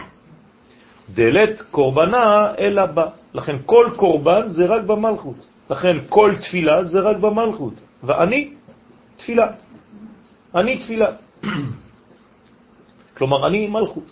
כי אין תיקון קורבנות אלא במלכות. אנחנו פועלים בעצם רק על האישה. במילים שלנו אנחנו פועלים רק על הקבלה, על הכלי קיבול. אנחנו לא יכולים לפעול על האור, האור מתגלה, הוא אין לו מה לעשות, הוא, הוא, הוא פשוט מאוד האור. מה זה פשוט? הוא מתפשט, הוא לא עושה חוכמות. לכן הגבר פחות מסובך מהאישה. הגבר נותן. אם האישה הייתה יודעת להיות אישה, כלי קיבול, זה, העולם היה בריא יותר. אין תחבולות לגבר, כמו שיש אצל נשים. נשים זה, זה, זה, זה מסוכן, כשהיא לא יודעת להיות אישה, היא הופכת להיות נחש. הגבר הוא נותן, הוא משפיע, זה רק אור. הוא לא מסובך בראש שלו. לכן, אישה יכולה לבנות. חוכמת נשים בנתה ביתה, ואיוולת בידיים שלה היא הורסת את הבית שלה.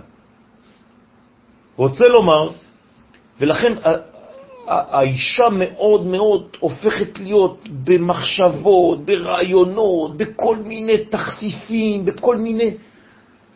והגבר אומר, ריבונו של עולם, תנו לי שקט, אני לא מבקשתי כלום, אני משפיע.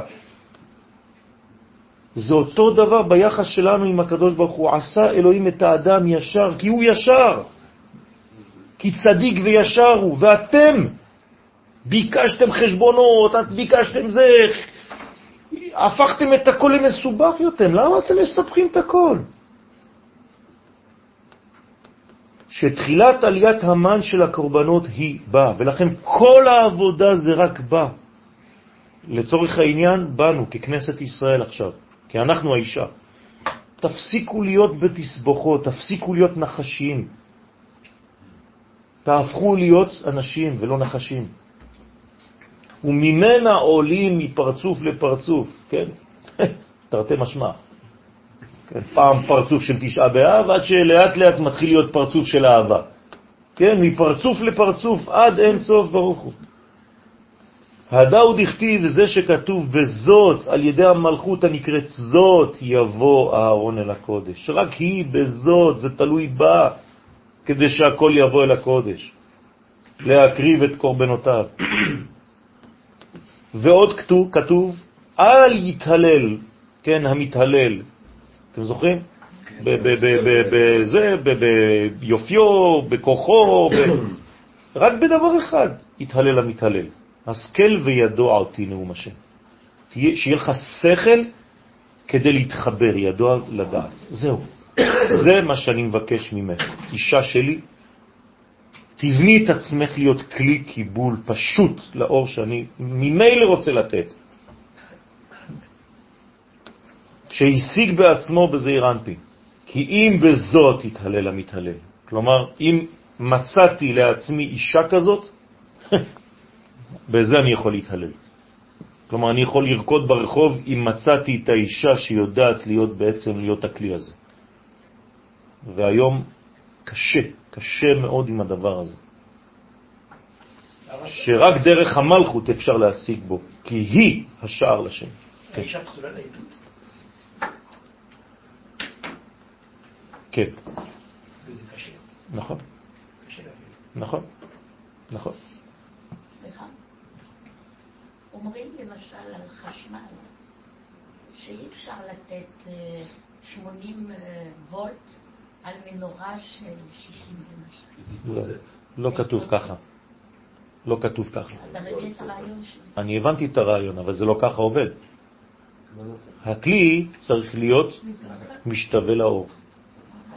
זהו, אז זה הפוך. אמרתי אותו דבר, אבל בצורה הפוכה. לא, אבל הקדוש ברוך הוא יודע גם כן להסתתר, זאת אומרת, הוא יודע בוודאי. איך לא לש- לשפוט את כל השטח. נכון, אז מה קורה לו באותו זמן? הוא סובל בשקט. הרי מי שלא נותן את האור שהוא מסוגל לתת, בגלל שחונקים אותו בחוץ, הוא סובל הרבה יותר ממי שבחוץ שלא יודע לקבל. נכון. ש- בוודאי צריך לתת, אבל מי סובל במנגנון הזה, בזוגיות הזאת? מי שלא מקבל או מי שלא יכול לתת? אחד ביודעין, אחד לא ביודעין. מי שלא יכול לתת סובל הרבה יותר ממי שלא מקבל. זה כלל. זה כלל. כן? איך היה, אני תמיד מזכיר את הרעיון הזה שהזכיר עכשיו אה, רבי צוריאל, על הרשש. יש לי יהלומים, הוא היה אומר לתלמידים שלו, ואין לי למי לתת אותם. קשה לתלמידים, זה לתלמידים. זה קשה עוד יותר לרב, תאמין לי. שהוא לא יודע איך, כבר, איך, איך לתת את זה כדי שיבינו את כל האור שיש לו לה- להשפיע. כן, נכון. אז, אז צריך להבין שהקדוש ברוך הוא הוא זה שסובל, הוא בגלות. כשאני אומר לכם בשיעורים, בסייעתא דשמיא, שהקדוש ברוך הוא נמצא בגלות, מה זה אומר? שהשמיים לא מצליחים להשפיע על הארץ. כי הארץ חסומה, כי האישה הזאת חסומה, כי הכלי סגור. אז, אז זה כאילו חז ושלום שיש לו איזה... הוא מתפוצץ מרוב זרע, מרוב עוצמה שאין לו לאן לתת אותו. זה כאב נוראי. אבל, אני לא יכולה, כאילו זה... אז זה לפי תסריט של אלוהים, שהוא סובל. הוא בחר ככה, הוא בנה ככה. הוא רוצה לסבול, אם הוא סובל מזה. אסור לנו להסתכל, אנחנו, על עניינים שלו, כי אנחנו לא מבינים כלום.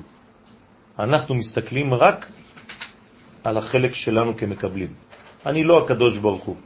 אנחנו לא יכולים לחשוב, אנחנו לא יכולים לחשוב כמוהו. כלומר, הסבל הוא סבל מבחינת הנתינה לעולם. זהו. הוא לא סובל. הוא סובל ביחס לעולם הזה. זה מה שמעניין אותי. הוא יש לו הרבה מקצועות. אני מכיר רק מקצוע אחד, בורא עולם, זה היחס אליי. זה מה שמעניין אותי. לכן אני מדבר בציורים אנושיים על הסבל שלו. מבחינתו אין סבל, שום דבר לא השתנה, שום דבר, אני השם לא שניתי. אתם חושבים שזה רעיונות של בן אדם? כשאני אומר סובל, אני מתייחס ליחס שלו אליי. זה מה שאני מתייחס. זה מה שמעניין אותנו. אסור, דרך אגב, שיעניין אותנו דבר אחר מהדבר הזה. לכן אני לא נכנס לרעיונות שלו. זה כאילו את אומרת לי, בטח הוא יודע הכל, גם אני אחליט מחר. נכון, אבל אסור לי לחשוב ככה. כי זה כבר מחשבה שלו, זה לא מחשבה שלי. אני ביחס הזה שיש לי פה. בסדר? זה חשוב מאוד לדעת. זה מה שנקרא הבחירה והידיעה. הוא יודע, ובכל זאת, איך יש לי בחירה חופשית אז?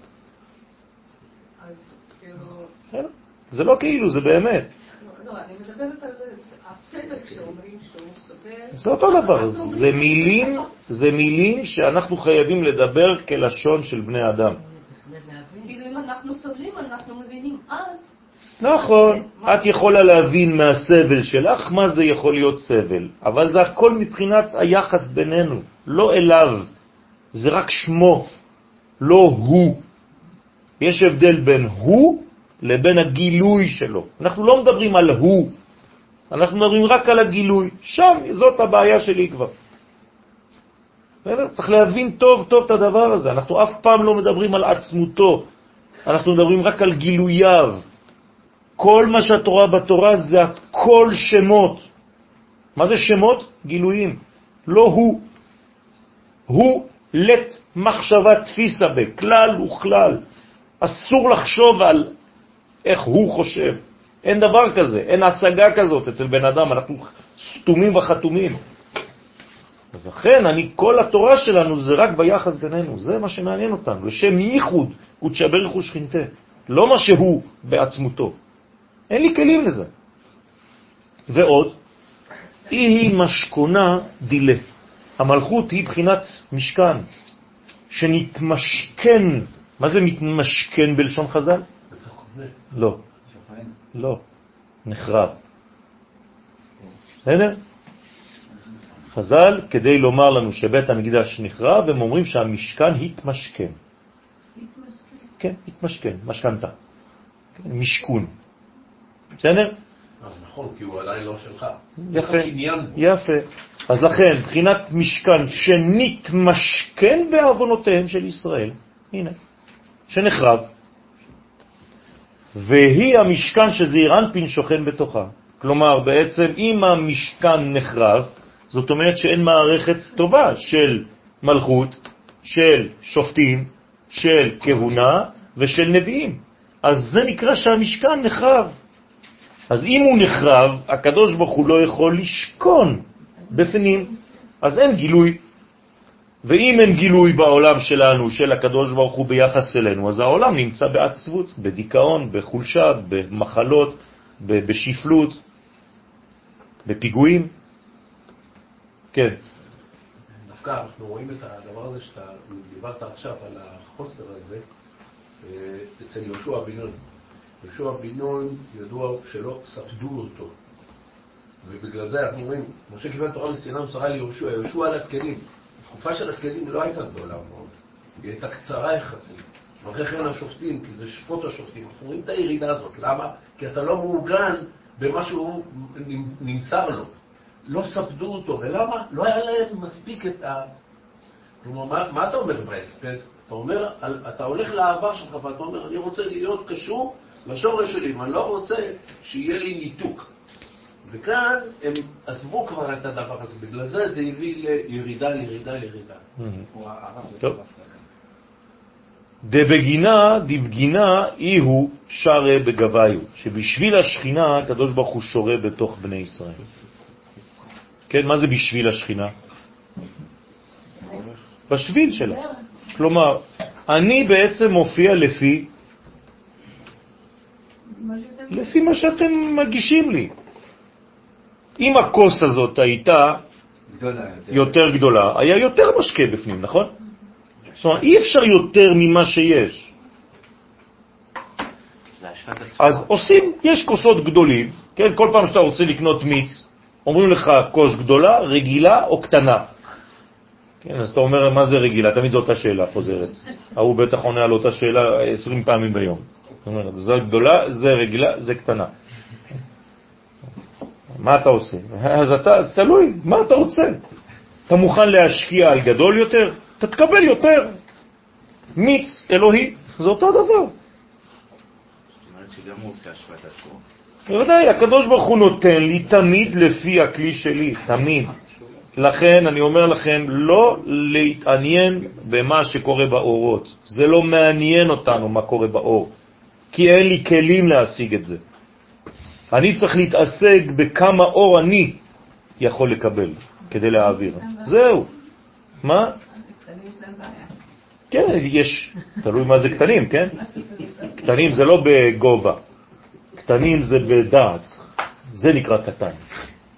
דרך אגב, אם את מדברת על קטנים, האנשים הכי גדולים בעולם היו נמוכי קומה, שעשו הכי הרבה דברים בעולם. הדאו דכתיב, זה שכתוב, ועשו לי מקדש ושכנתי בתוכם. הנה, מה זה ועשו לי מקדש ושכנתי בתוכם? תלוי במקדש שהם עושים לי. אני שוכן לפי המקדש, זה מה שזה אומר. שכנתי זה כבר יותר ממשכן. כן, בוודאי. תעשו לי מקדש. אני שוכן במקדש שאתם עושים לי. אתם עושים לי מקדש מפלסטיק, אני אופיע כמו פלסטיק. תעשו לי מקדש מכסף, אני עושה, מופיע בכיסופים. תעשו לי מקדש מ... לא יודע מה.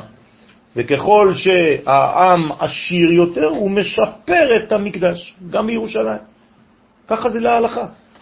אפשר לבנות משכן מאוד מאוד פשוט בהתחלה, ולאט לאט כל שנה. כן, לעשות שיפורים, שיפוצים, ולאט לאט לעשות מנורה. אם אין לנו זהב לעשות מנורה, אז אין מנורה בבית המקדש. יש, עושים אותה מחומר אחר, ולאט לאט, כשיש כסף, אז בונים. נכון, זה לא משנה, זה אותו דבר. זה הבניין, זה העניין של הצינור, זה ישראל. בסדר? זאת אומרת שיש כאן עניין מאוד חשוב, ולאן חתרתי? לזה שלא צריך לפחד כדי להתחיל משהו. אל, תד... אל תגיד, כן, כשאני אהיה כולי לבן, אז אני עכשיו מתחיל. זה הסוד, אל תאמר לשאפנה אשנה. כי אף פעם לא תיפנה אולי. זאת אומרת שכל פעם אומרים, טוב, אני צריך קודם כל להשלים זה, וזה אעשה גט. אם הייתי מתחיל לצאת כאומן לתערוכות, רק כשהייתי בראש שלי חושב שאני מוכן, אף פעם לא הייתי יוצא. נכון? אבל עצם זה שעשיתי תערוכה, זה הרים אותי ודחף אותי לעשות עוד יותר, זה אתגר. אבל אם הייתי פחדן והייתי אומר, וואי, איזה בושה, מה, יראו את הציורים האלה? אם היום אני מסתכל על הציורים שעשיתי איתם תערוכה בהתחלה, אני מתבייש. איך אנשים קנו את זה? אבל האנשים לא היו שם, וגם אתה לא היית שם. אל תפחד. צריך להיכנס, זאת הגאולה. הגאולה שלנו היא כזאת, לאט לאט. תעשה מנורה מקליפות של, של מנדרינה, ואחרי זה תבנה לך מעץ, ואחרי זה תבנה לך מנחושת, ואחרי זה תגיע לבנות מזהב ומכסף ומה שאתה רוצה.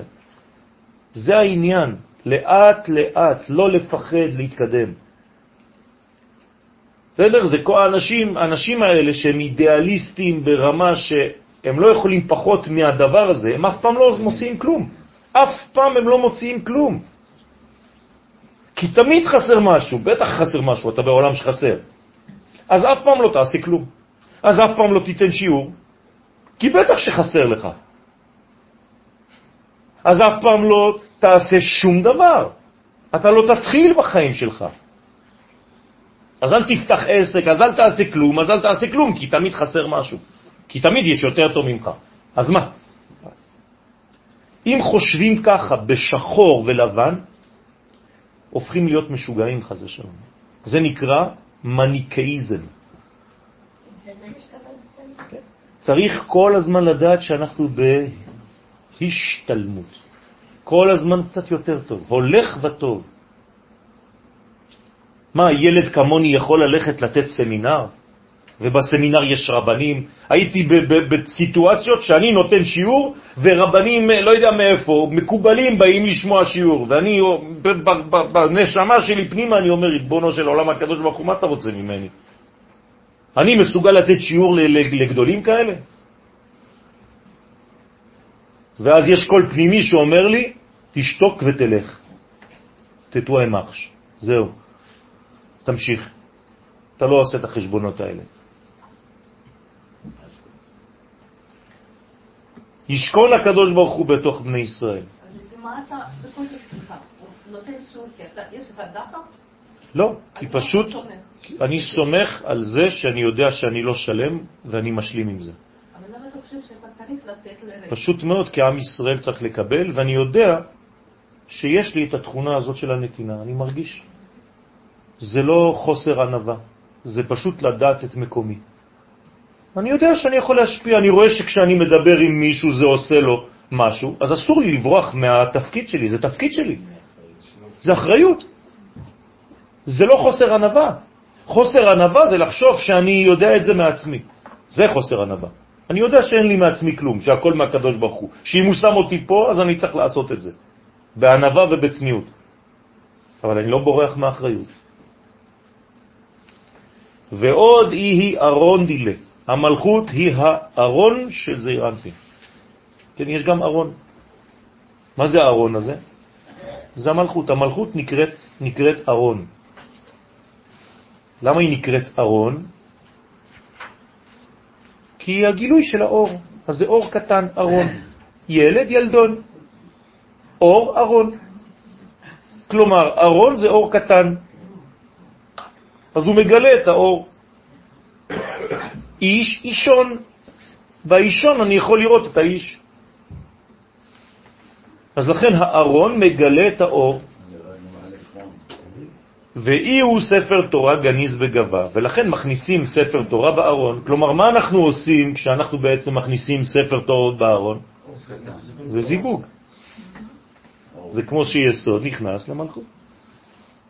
אז הוא כל הזמן בזיווג בעולמות העליונים. תראו, הספר תמיד בתוך הארון, נכון? אז מה כשמוציאים אותו, מה קורה?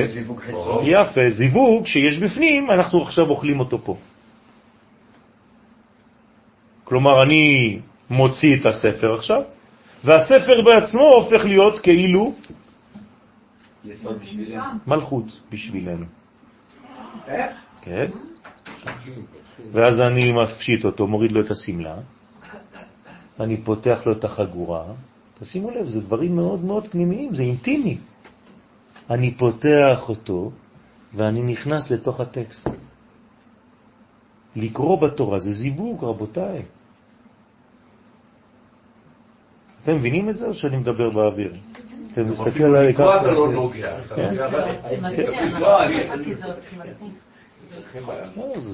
זה גדול מאוד, זה צריך להבין מה עושים שם. אתה אומר, נותן התורה. וזהו, כן, וזעירנפין הוא הספר תורה הגנוז בתוך הארון. אז בתוך הארון הוא הופך להיות זעירנפין, וכשהוא יוצא, אני בעצם הזכר, והוא הופך להיות הנקבה. אז אתם מבינים מה זה זכר ונקבה, זה כל הזמן משתנה ביחס לנותן ולמקבל. רוצה לומר שזעירנפין גנוז במלכות בסוד הייחוד. אז הדברים זה בעצם כל הבניין, למשל, כל בית הכנסת הופך להיות שכינה. ובתוך השכינה, בתוך המשכן, בעצם יש זיווג אינטימי בתוך החדר המיטות.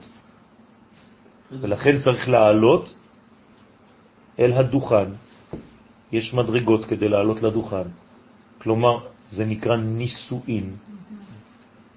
אתה מנסה. זה, זה דבר עליון, זה דבר גדול מאוד, הדברים למשל האלה. הפרוכת, מה היא? מסמלת? ומלווים את האישה, נכון? כשהיא הולכת לחופה, ככה מלווים את ספר התורה כשהוא יוצא, כולם הולכים אחריו. כן? היינו צריכים לשיר ליד הספר תורה, עוד אישה מה בהרי יהודה, והוא מחכה לה שמה, מבין את הכלה, כן? אז בהתחלה הוא שם לה את האינומה, זה מה ששמים, שמים לה תפוחים, כי למה תפוחים? כי זה הגבר, נקרא תפוחים, רק על תפוחים קדישים. הוא נקרא תפוח, כתפוח בעצי היער, כן דודי בין הבנים, אחרי זה מפשיטים, שזה הזיווג. זה דברים גדולים, רבותיי, זה לא, זה צריך להבין, אנחנו לא, זה לא פולחן. זה לא סתם. אבל כשאנחנו מוציאים את התורה, אז אנחנו מקבלים ולא נותנים לתורה. אנחנו מקבלים ממנה, אז למה אנחנו זכר יחסית? מה זה לקבל? לקבל זה לקבל אפשרות להשפיע. זה נקרא לקבל. אם אני מקבל אפשרות מהאישה שלי לתת לה, אז היא נתנה לי.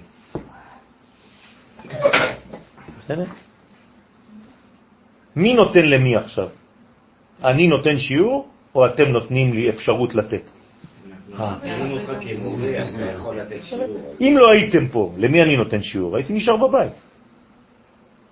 להסתכל מ- מנקודה שלך. יפה, אז, יפה, אז לא משנה, ככה צריך לראות, אמרתי לכם, זכר ונקבה זה לפי זווית ראייה, תמיד זה משתנה. ועוד, כשמחזירים את הספר, זה בעצם מחזירים אותו לזיווג העליון שלה. דרך אגב, אם יש לכם למשל קמיה, טוב, אה, אסור. לא, עכשיו קיבלתי, סטופ, תפסיק. יש גבול. מה לעשות, אני מקבל, אה, כן. מה? התורה היא נקבה, הספר נקבה, התורה הוא זכר. בגלל שמה שיש בתוך הספר זה הזכר שבנקבה עצמה. כלומר, התורה היא זכר, ספר התורה הוא נקבה. לא להתבלבל, בין התורה לבין ספר התורה. תורה זה האותיות. בסדר? לא. תורה זה הרבה יותר מהאותיות. אותיות זה רק חלק. גם, גם האותיות זה נקבה, ביחס לרעיון. הרעיון מתלבש באותיות. תמיד יש זכר ונקבה, איך שאתה מסתכל על זה, זה לא חשוב. ביחס לגביל, האותיות זה זכר על הגביל שהוא נקבה, אבל זה לא נכון. מבחינה רעיונית פנימית יותר, זה להפך, הגביל הוא האין סוף, והאותיות זה רק חלקים, גילויים. אז צריך להסתכל, לדעת איך מסתכלים. זה צריך להיות מאוד מאוד גמיש בקבלה. מי שלומד קבלה, המוח שלו מתרחב. והוא הוא רואה את הכל בצורות שונות לחלוטין. הוא לא עונה מיד, שום דבר לא פשוט, שום דבר לא סתם. תמיד זה יכול להיות ככה. תמיד, תלוי איך אתה מסתכל על זה. לכן אז זה מרבה דעת, זה מרחיב את הדעת. נכון, אבל זה, אתה סובל יותר. מי שיש לו יותר דעת, הוא יותר סובל מבן אדם שאין לו דעת. ככה זה. מי סובל על חוסר גאולה? רק מי שיודע. לכן אני אומר לכם, מי סובל הכי הרבה מכולם? הקדוש ברוך הוא. על הטיפשות ועל הטמטום של העולם. אם העולם מטומטם, אז הקדוש ברוך הוא סובל, כי הוא לא יכול להשפיע. ועוד, היא היא משכונה דילה, אז אמרנו שבעצם זה העניין של אה, הספר שהוא גנוז בפנים. ועוד היא מנרתה דילה. המלכות היא המנורה שלו. כלומר, הוא מאיר דרכה. היא הופכת להיות מנורה בשבילו. דהיינו, היא גוף המנורה, בלי שמן. כלומר, האישה זה כמו המנורה, בלי האור. רק הקנים. והיא נקראת מנורת המאור, כלומר היא המנורה של המאור, המאור זה הגבר, אז היא מנורת המאור, היא האישה שלו. המאירה מההוא דהתמרבה מזעיר אנפין שנאמר בו ותורה אור. אתם רואים, עכשיו התורה זה האור, לא ספר התורה.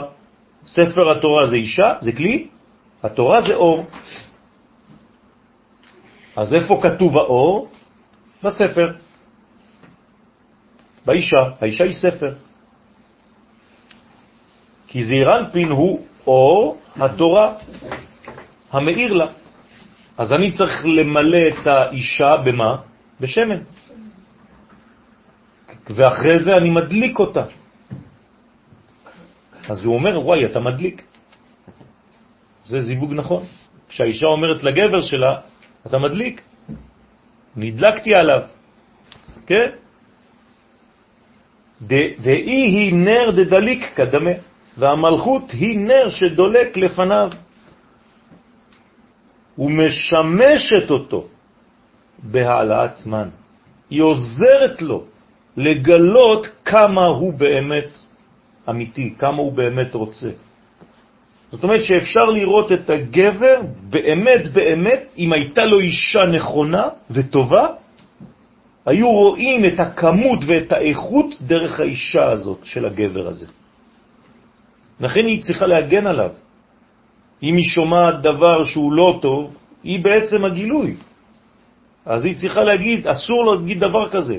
אתה הגזמת, אתה יותר מדי עושה דבר כזה. האישה צריכה להעמיד את הדברים במקום, כי זה היא, זה הכלי, זה הגילוי שלו. כלומר, מי יגיד, תיזהר איך שאתה מתייחס לקדוש ברוך הוא? האישה, אנחנו. הקדוש ברוך הוא אף פעם לא יגיד לנו. אנחנו צריכים לדאוג לכבוד שלו. האישה צריכה לדאוג לכבוד של בעלה. כמה דעת אמר, כמו שנאמר להעלות נר תמיד, פירוש להעלות את המן לזעיר אנפין, שהנר יהיה תמידי, כלומר היא צריכה להיות כאילו כל הזמן מוכנה להעיר. הרי האור במנורה אף פעם לא קבל. תמיד צריך שיהיה אור. גם עכשיו יש אור, גם אם אנחנו לא רואים את המנורה, היא גנוזה. אבל יש בעליה אור. נר המערבי אף פעם לא קבל. ואז היא בחינת נר תמיד, זה נקרא נר תמיד. בסדר? שזעיר אנפין לא ייפרד ממנה, אף פעם הוא לא נפרד ממנה, כי אישה כזאת לא רוצים להיפרד ממנה. ממי רוצים להיפרד? מאישה שלא מתפקדת בתפקיד שלה. ועוד, והיא בת שבע. ולכן קוראים לה בת שבע. והמלכות נקראת בת שבע. כן, זה השם שלה. למה? כי היא בעצם מגלה את כל שבע המדרגות. היא הבת, בת מלשון גילוי פה, זה לא sister או girl.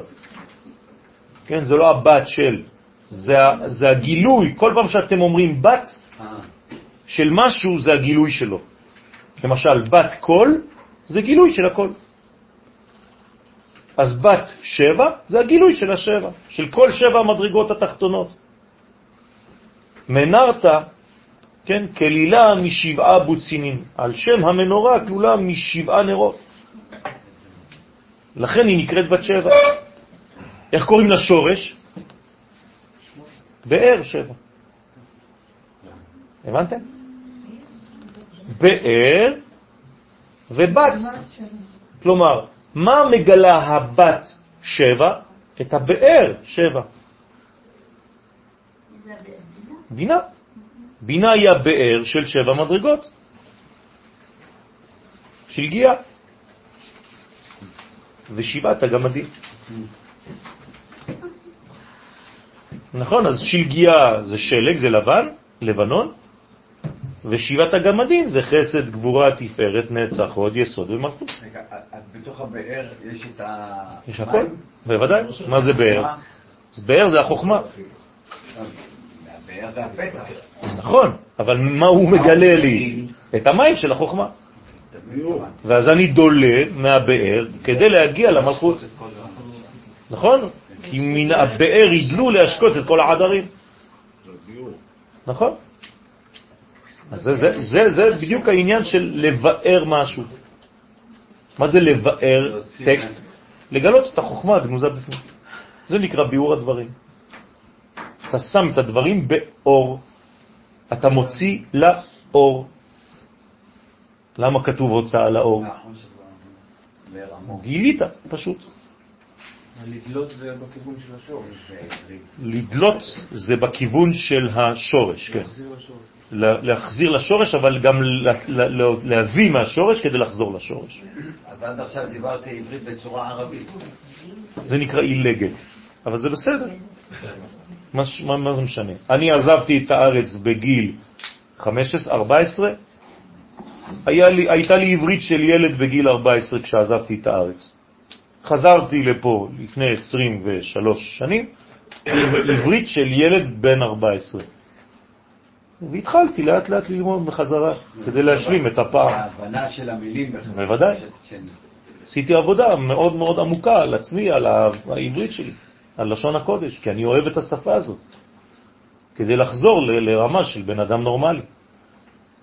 אם לא, הייתי מדבר היום כמו ילד בגיל 14. זה צריך להיות התוכן של שיעור לשון. בוודאי, אבל זה הכל אנחנו לומדים לשון כל הזמן פה. לכן כל הזמן אני גם מתקן, אני גם מתקן אנשים שמדברים בצורה לא נכונה, לא בגלל שאני רוצה חז ושלום להשפיל, להפך, בגלל שיש לי איזה כאב פנימי כשמעוותים משהו בלשון. אז זה חשוב לתקן. גם את הילדים שלנו חשוב לתקן, כי, כן, אני רואה אנשים שכותבים לי, אני יבוא. אני יבוא. השם שמו. אני מבין. מה זה אני מבין? אני מכיר. אני מכיר אותה. מה זה אני מכיר אותה? זה לא קיים בעברית. זה מכיר אל קיר. זה כן. אני מכיר, לא מכיר. אני מגיע. אף פעם אתה לא מגיע, אתה מגיע. אין דבר כזה מגיע. גאווה, אין דבר כזה גאווה, זה גאווה. וכו' וכו' וכו'. יודע שבזכותך אני כבר לא אומר רושם. ברוך השם. כל פעם שמישהו אומר אני צוחק. רוצה לומר, המלכות כלולה משבע ספירות, ועוד היא נר לגבה מסתרה דשמאלה. המלכות היא נר לזירנפין מצד אש הגבורה שבשמאל. היא צריכה להיות גיבורה, היא צריכה להיות אש. מה זה אש? זה הראשי תיבות, זה תחילת המילה אשת, אישה. אישה זה אש קודם כל. אדוני שפתיי תפתח, אשת. זה ראשי תיבות. אז היא חייבת להיות גבורה שבשמאל. לכן, כשמתחילים תפילת העמידה, מסתכלים על המנורה. זה אחת הכוונות. כל מי שאומר השם שפתיי תפתח, צריך שיצייר לעצמו במוח מנורה. ויראה מנורה. מנורה בגמטריה 301. אש 301. מנורה ואש זה אותה גמטריה. כי מצד הגבורות שבה היא מעלה את המן אליו. כלומר, בגלל שיש לה את הגבורה הזאת, היא מעלה את האש. האש עולה כלפי מעלה. היא חוזרת לשורשה.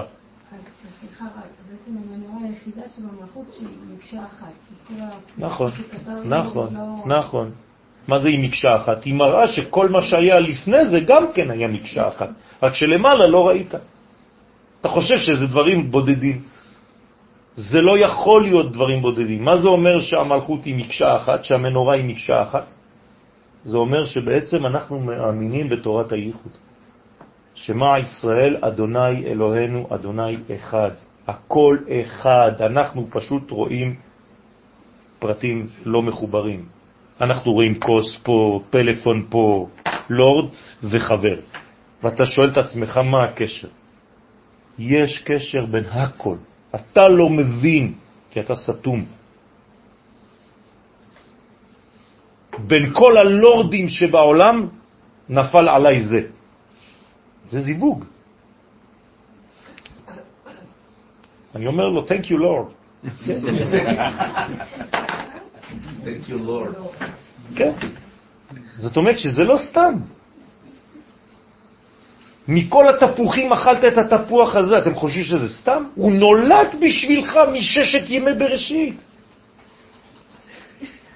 הכיסא שאתה יושב עליו הוא זיווג שלך. הוא כל השבוע מתפלל אם אתה צדיק, כן? שיבוא וישב עליו. וכל חייל שיש לו מצנח, אז המצנח מתפת... כל הזמן מתפלל, שיפתח עליי, שיפתח. שזה לא החייל שמתפלל למצנח. ואי הוא אור לגבה מסיטרא דימינה, וזה אומר, כן, זה אירנפין הוא אור אליו מצד החסד שבימין, כי אור הוא בחינת חסד, שזה אירנפין משפיע עליו. ועל תרווי הוא יתמר, ועל שניהם נאמר כי נר מצווה ותורה אור. זה שניהם ביחד. יש נר ויש מצווה. אז הנר זה האור, כאילו, סליחה, הנר זה המצווה והתורה זה האור. אני צריך גם נר, שעבה או שמן, וגם אור, אור אש. כי המלכות היא נר, מצווה, וזעיר אנפין הוא תורה אור. והפתיל זה הקשר, זה אנחנו, זה האדם. עד כאן להיום. אנחנו עכשיו הולכים לאותיות. אתם רוצים לסיים את זה? אבל זה, אז אנחנו נדלג על האותיות שם קצת. טוב. הנה הפסוק. הנה הפסוק. וקידשת את הלוויים. המובא במאמר הבא, כלומר סיימנו מאמר, כן? למדתם שנה גמרא. אז הקידשת את הלוויים המובא במאמר הבא לא נמצא בתנ"ך. וכתב בספר מאורי אור, בערך טהרה, וזה לשונו. טהרה מצד החסד של הגבורה. כלומר, כשאתה מדבר על טהרה, זה חסד של הגבורה. כלומר, בגבורה יש עשר ספירות. החסד זה הטהרה. אך קדושה מצד הגבורה שבחסד. הבנתם? כלומר, יש חסד וגבורה. יש חסד ויש גבורה. בחסד יש עשר ספירות, כן? אז בואו ניקח רק את השבע התחתונות, חסד, גבורה, תפארת, נצח, חוד, יסוד ומלכות של חסד. בגבורה אותו דבר, חסד, גבורה, תפארת, נצח, חוד, יסוד, מלכות של הגבורה. בסדר? טהרה, כשאני מדבר על מושג של טהור, זה מצד החסד של הגבורה. הנה היא פה. זה נקרא טהרה. כלומר, הטהרה ביסודה היא קודם כל גבורה, אבל לוקחים שם את הצד הימני שלה כדי לטהר. והקדושה זה בעצם הגבורה של החסד. אז זה נקרא קדושה. הבנתם? זה כבר יותר פנימי. בסדר? עכשיו אתם בשיעור ב', ג', אתם כבר מתחילים להיכנס לפרוטרות, לפרטים פנימיים של הבניין. זאת אומרת שאם אתה רוצה להתאהר, קודם כל זה בגבורה. רק גיבור יכול להתאהר. להתקדש, אתה כבר עולה למדרגה של חסד. עכשיו, מי קודם למי? הקודש. את לא. בגילוי שלנו, בגילוי בסדר. אני מדבר רק כלפיי, אמרתי לכם כבר. אם אני רוצה להיות קדוש, אני חייב להיות קודם כל טהור. אם אני לא טהור, אני לא יכול להתקדש. כן, יש בספר של כתב הרמח"ל, אתם מכירים את הספר שכולם לומדים היום של הרמח"ל?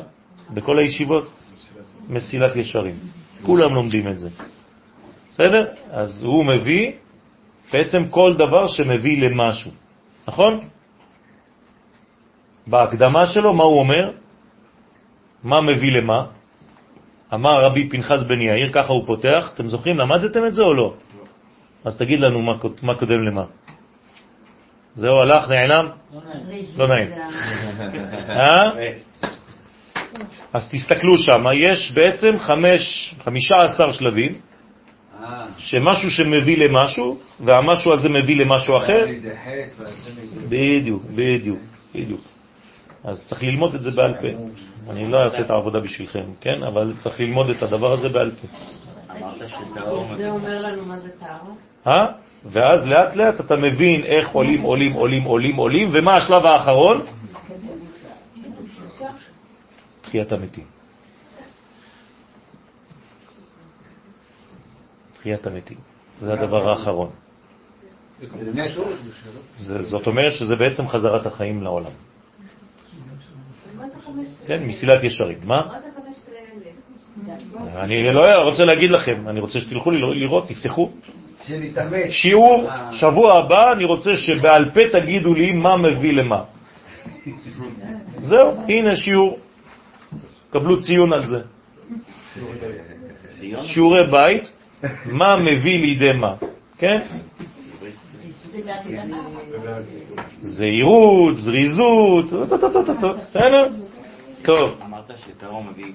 נכון. האדם שמתחיל ממטה למעלה, ממטה למעלה, נכון? האדם עולה, הוא חייב להיות קודם כל בצד הגבורות, לפני שהוא עובר לצד החסדים. בגבורות הוא תמיד צריך לדאוג לצד ימין, כי זה כבר מכין אותו לימין שיבוא אחר כך. כי השיר שלך שקדושים תהיו חתום לי בלב, כאילו שקדושים תהיו זה לא מצב שהוא נושא איזשהו... זה זה- הבסיס. זה המצב. נכון. קדושים תהיו, זאת אומרת... תמיד תהיו קדושים, אבל כדי לגלות את זה, אה, זה הגילוי של הקדושה. גילוי של הקדושה שנמצאת אתה בתוכנו. עובר להתאור נכון. שם מהגילוי. בסדר? אז צריך להיטהר בחסד שבגבורה, כדי להתקדש בגבורה של החסד. אתם איתי? כן. אוקיי. ולקדושה הזאת הגענו, קודם כל מהגבורות, הלכנו למערכות של החסד ואז עלינו. יפה. יפה.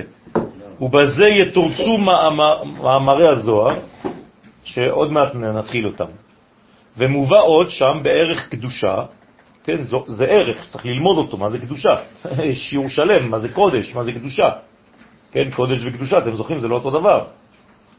קדושה זה כבר חלוט, קודש זה, זה שורש.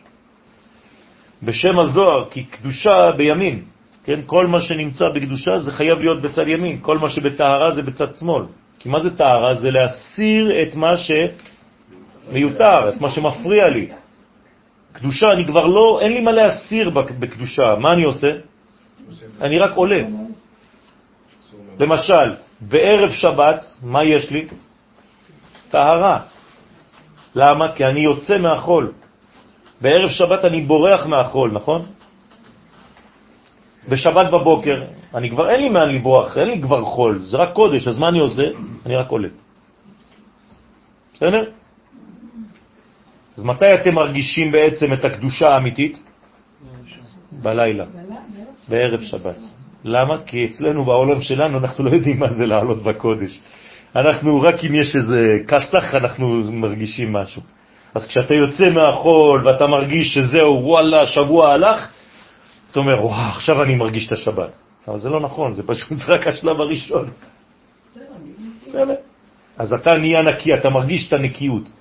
אבל אתה אמור להרגיש עוד יותר קדושה בשבת בבוקר. יום יפה. אמא שותה המון קפה. ואבא לא קורא עיתון, הוא קורא תורה. טוב, כאילו. זה בגלל שהם היו עם הבנות, עם האישה. טוב, צריך לעשות את כל הדברים האלה בצניעות ובשקט. זה לא כל העולם צריך לדעת שאני הולך למקווה ואני זה. לא צריכים לראות אותך ולא צריכים לדעת שום דבר. תעשה את הדברים בשקט. אל תתחיל להתרוצץ בכל הבית הכנסת כדי לבקש מפתחות וזה, זה, יש הרבה בעיות בדברים האלה, צריך, זה, זה צריך הרבה הרבה צניעות הדברים האלה. וגם במקווה עצמו, צריך לדעת איך הולכים, לא הולכים סתם, גם אם אתה בן גברים, אתה לא יכול ללכת ככה, זה, צריך כל הזמן עם, עם, עם ה... טוב, זה עוד שיעור בפני עצמו, זה לא נגמר. טוב, ובראיה מהמנה, בעלותך מובא שקדושה בשמאל. אז למה בזוהר יש קדושה בשמאל?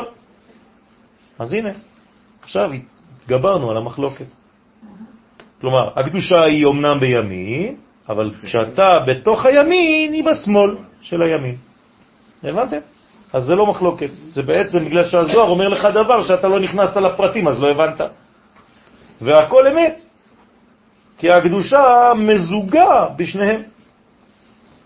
אז עכשיו אנחנו ממשיכים. סליחה? צריך לעשות גשר בין הימים. נכון, תמיד.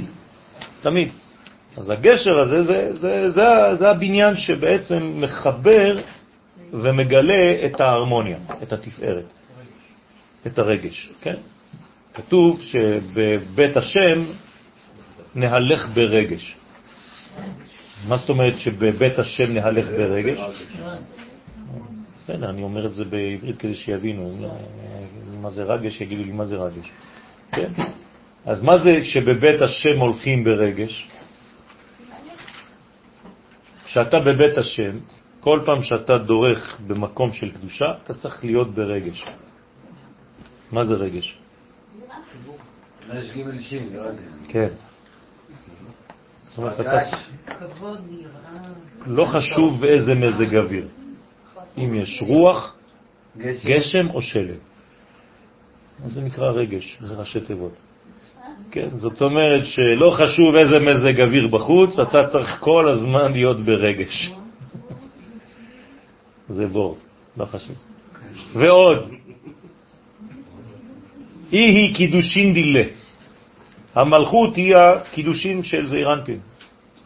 נכון? מה זה קידושין? זה חתונה. הוא מקדש אותה, נכון? אז היא הופכת להיות, זה הקידושין. מסכת קידושין. נכון? שבועות זה ההילולה של דוד המלך. נכון? זה גם מדרגה של סיום, של אור עליון שמגיע ועכשיו מגלה מלכות. דוד המלך זה המלכות. המלכות. זאת אומרת, בחג השבועות, מה קורה? זה מלך המשיח. חג השבועות זה גילוי מלך המשיח. אין יותר גבוה מזה. רוצה לומר שזעיר אנפין מקדש אותה. אז מי מקדש בעצם את האישה? זעיר אנפין מקדש את המלכות. הקדוש ברוך הוא מקדש את כנסת ישראל, כמו שגבר מקדש אישה בהי עלמא, בעולם הזה. אז מאיפה הוא מקדש אותה? מסיטרא דסמלה. שלו? כן. הוא נותן את ה... הוא חסד, נכון? היא גבורה, בגדול. כן. הוא ימין, היא שמאל.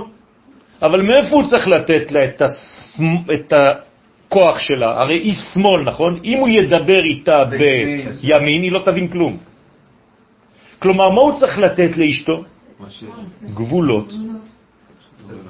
גבר שלא נותן גבולות לאשתו, היא משתגעת. אם היא רוצה לקבל. אם היא רוצה לקבל. בסדר? אם היא לא גבר. אם היא אישה. אם אתה שם לה גבולות והיא לא רוצה לקבל, היא כי ממש. פראיירית. כי היא גבר. אם היא גבר, היא לא תקבל. בסדר? זה לא... אבל. בסדר? אז זאת אומרת שאתה צריך בעצם לדבר, מה זה אומר פה? אני חוזר לעניין שלנו. אתה תמיד, תמיד צריך לדבר בתכונה שהכלי מסוגל לקבל. בסדר? באותה שפה.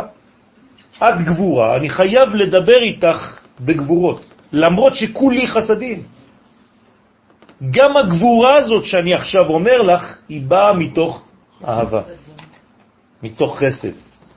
אז, אז, אז גבורה שיש בתוך, אה, בצד ימין, היא צריכה להיות אצלו כבר, בשביל שהוא ייתן לה... נו, היא אצלו. או שהוא הוא מקבל ממנה. הוא, זה. אצלו, זה אצלו. אצלו. זה אצלו. האישה לא הייתה בעולם, נכון? מאיפה יצאה האישה? מהגבר. כתוב בתורה, אני לא יודע, אני ראש קטן. מצל השמאל שלו? בסדר? יפה. באמת? כן. עכשיו אתה הבנת מה זה הצלע. מה זה צלע? הנה זה הצלע. זה הצלע, הוא לקח מהגבורה של הגבר ובנה אישה. כלומר, כל הגבורה הזאת היא בעצם הדבר הקטן הזה. בסדר? ויקח אחת מצלעותיו, מה זה צלע? צד. צלע ימין, צלע שמאל, אז הוא לקח אחת מצלמותיו. לא פה. זה לא, זה לא, זה, זה נכון, עד שהוא לא מגלה אותה בחזרה. אז הוא צולע. נכון. לאדם, כן. והיו לבשר אחד. עד שהוא לא מוצא אותה הוא צולע. בגין דקדושה מסיטרה דלווים, אז הקדושה, כן, היא מסיטרה דלווים, הרי קדושה זה לא צריך להיות לווים, זה צריך להיות כהן. אז נכון, אבל כהן מאיזה שבט הוא בא? לוי. אז איך כהן שהוא חסד יצא מלוי שהוא שמאל? זה בדיוק העניין הזה. זאת אומרת שלפי שקדושה היא מצד הגבורה שבה אחוזים הלוויים. זאת אומרת, מפה זה חסדים, אבל בתוך החסדים יש צד שמאלי, מפה באים הלוויים. זאת אומרת שגם הלוי הוא ימני בבניין שלו, אבל הוא מופיע תכונת שמאל של הימין. גם שמעון? כן, שמעון ולוי, אבל זה עוד מדרגה, הם ממש גבוהה. כמה דעת אמר, כמו שנאמר, וקידשת את הלוויים. הם, הם כבר למטה יותר, כן? זה, זה לא בקומה הזאת. מה? נכון. וקידשת את הלוויים כדי להשפיע עליהם מצד החסד, להמתיק את הדין שבהם. זאת אומרת, מי ממתק בעצם את הלוי? הכהן. כהן ממתק לוי. עכשיו, הלוי הוא בעצם השמש של הכהן. לא, של הכהן. של הכהן. ישראל הוא השמש של הלוי, והלוי הוא השמש של הכהן. למשל, כשיש ברכת כהנים, מי רוחץ להם את הידיים? לוי. הרב גולדמן, שהוא לוי, הוא יוצא יחד עם הכהנים ורוחץ להם את הידיים. הוא משמש אותם. ואז הם הולכים לעשות ברכת כהנים, והוא חוזר למקום שלו. ועלי תמר, ובשבילה אמר זעיר אנפין למלכות, תהא לי מקודשת. כן? כמו שאנחנו אומרים היום, הרי את מקודשת לי בטבעת זו. כדת משה וישראל. מקודשת, מקודשת. כן? אז הקדוש ברוך הוא אומר, כן, למלכות, לכנסת ישראל, גם, הרי את מקודשת. על ידי מה הוא אומר לה את זה? על ידי זה שהוא נותן לה, כמו שאמרנו, את הגבורות הנכללות בחסד שלו. איך קוראים לדבר הזה בפועל בעולמנו? מצוות. הרי אנחנו אומרים את זה, אשר קידש אותנו במצוותיו. אשר קידשנו במצוותיו, וציוונו. כלומר, אני נותן טבעת לאישה, נכון? כדי לקדש אותה. מה נתן לי הקדוש ברוך הוא כדי לקדש אותי? מצוות. לכן מאיפה באות המצוות? מהשמאל של הימין. בסדר? בעצם המצוות זה אני מצווה, זאת אומרת שזה נותן לי את המסגרת על מנת שכאילו... על מנת. על מנת.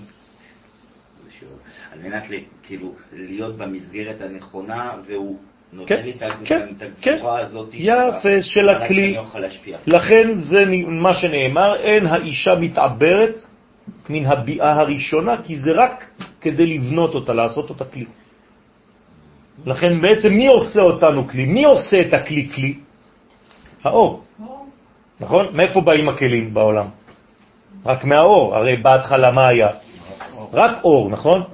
אז מאיפה באו הכלים? שהאור הוציא מעצמו את החלק הכי הכי הכי הכי הכי גיבור, הכי מצומצם, הכי מידתי, הכי מוגבל, הכי שיעורי. ואז הוא עשה מזה את הכלים, ואז האור נעלם, עזב את הכלים לבד, כביכול, ואז הכלים הפכו להיות עוד יותר מגושמים. כי ככל שהאור עוזב את הכלי, אז הכלי הופך להיות יותר ויותר מגושם, יותר חזק. בסדר? מה זה אומר? זה אומר שהוא יותר מתגעגע, כן. ולכן הוא הופך להיות יותר כלי. אז איך אני הופך להיות כלי אמיתי? על ידי געגועים. כלומר, מה זה להתגעגע? זה רצון מאוד גיבור לגעת, גע, גע, מתגעגע. כאילו אני מת לגעת, מתגעגע. כאילו שוב פעם לחזור לאור? כן, לא לחזור לאור, שהאור יחזור אליי. לא משנה, נשאר סיבוב. כן, אבל זה משנה. אני אין לי לאן ללכת יותר, זהו. אבל אני רוצה לגלות את האור בי. אני לא עולה. אם הייתי עולה, מה זה אומר? שאני מבטל את הכל, עוד פעם. הלכתי לאיבוד. לא, זה לא מה שהקדוש ברוך הוא רוצה. זה נקרא, לכן אמרתי לכם מה השלב האחרון? תחיית המתים. מה זה תחיית המתים? מי חוזר למי? האור חוזר לגוף. זה עירות. זה השלב האולטימטיבי, הכי גדול של היהדות. מי שלא מאמין בזה, הוא בעצם חושב שמה, שהאידאל זה מה? למות ולעלות. כן, בכל שיעור מה אתם תשמעו? להפך, לעוף מפה, נכון? זה, זה בדיוק הפוך מהיהדות. אני כל הזמן משתאה איך אנשים לא תופסים את הרעיון הכל כך פשוט, אנחנו רק אומרים אותו כל הזמן. אני מאמין, כן, ב-13 עיקרים ושרים, כולם, כן, יודעים לשיר. אגדל אלוהים חי וישתבח. כן, רק, רק לשיר, רק לשיר, רק מילים. רק... העיקר שיהיה מוזיקה טובה ואתה צועק טוב. אתה, אתה שומע מה אתה אומר? כן. אז לכן יש שפע של אה, דברים אה, חומרניים, בגלל שכמה... חומריים. חומריים, כך שכמות שלו תהיה ענקית בשביל... נכון. כל היופי הזה, כל, נכון. כל הגוון הזה. נכון. ככל שאת עושה דברים יפים יותר, חזקים יותר, אסתטיים יותר, איכותיים יותר, האור שיבוא גדול יותר. פשוט מאוד. וזה מה שחז"ל אומרים, כלים נאים, אישה נאה ובית נאה מרחיבים את דעתו של אדם. גבר צריך בית נאה, כלים נאים ואישה נאה. אם אין לו את זה, אז הוא לא יכול להרחיב את דעתו. חז ושלום. כן? כשאתה מדבר על תחיית המתים, זה לא גשמי. זה גם גשמי. בוודאי. זה גם גשמי. זה גם גשמי. אה, לא ביולוגי. לא, אני מדבר גם הכי פשוט פשוט שבפשוט, שגם המת הביולוגי, כן, חוזר, הנשמה חוזרת בו. והוא קם. טוב, פה נסיים. כמו דעת אמר, כמו שנאמר, וקידשת את הלוויים כדי להשפיע עליהם מצד החסד, להמתיק את הדין שבהם. כל זה, זה נקרא מיתוק הדין או תיקון העולם. ועלי תמר, ובשבילם אמר זעיר אנפין למלכות, תהא לי מקודשת על ידי נתינת הגבורות הנכללות בחסד. בטבעת זאת. אז מה הוא נותן לה? טבעת. טבעת מה זה? זה גבורה או חסד? זה גבורה, הרי זה סגור. טבעת זה סגור, זה חניקה. זאת אומרת, מה הוא אומר לה? וחוץ מזה היא נקראת זאת, בטבעת זאת. ומי שלא יודע מה הוא אומר, בטבעת זו. וצריך שיחזור. אם אני מחתן מישהו והחתן אומר לכלה, הרי את מקודשת לי בטבעת זו, אני אומר לו, לא, לא, לא, לא, לא, עוד פעם, חוזרים. אז עכשיו, בגלל שאנשים כבר לא יודעים לדבר עברית, כל הישראלי ממוצע אומר זו על כל דבר, שזה בכלל לא קיים בעברית. זו זה אשר, זה משהו אחר לגמרי. האישה הזו, זה הזוי, כן? האישה הזו, אין דבר כזה זו. זו זה משהו אחר. עם זו יצרתי לי, עם אשר יצרתי לי. על כל פנים אני חוזר, הרי את מקודשת לי בטבעת זו. ובגלל שלא יודעים להגיד זו, אז אומרים עכשיו לחתנים לומר זאת. אבל האמת זה זו. זין וו עם חולם. ולכן בטבעת זאת, על ידי עטרת היסוד, אז מה זה הטבעת שהוא נותן לה? זה עטרת היסוד. הרי איפה היא? מה היא האישה? איפה היא הייתה? בגוף של האדם? בעטרת היסוד שלו. ולכן מה הוא עושה? הוא מחזיר לה את מקומה. הוא אומרת, את עטרת היסוד שלי. לכן, הנה, זה שלך, זה שייך לך, הטבעת הזאת, זה עטרת היסוד. כלומר, הברית של הגבר, הכיפה, הולכת אצל האישה בזמן החתונה. שהיא כן טבעת, שזה דומה לטבעת, החלק הזה, שאינה נפסקת מן המלכות לעולם. כי האישה בעצם ברגע של החתונה, מה היא עושה? היא חוזרת בעצם לאן? לשורש שלה. אז בעצם מה הוא עושה? זה אקט סימבולי שהוא אומר לה, עכשיו את כל הזמן קשורה ליסוד שלי. חבר את ההמשך שלו אליו. בדיוק. כי היא מושרצת שם, כי זה שם השורש שלה, משם היא באה, אז הוא מחזיר אותה לשם. אז מה קורה לה כשהיא חוזרת לשורשה? זיווג. לא רק זיווג. לא רק חיים, לא רק נותנת.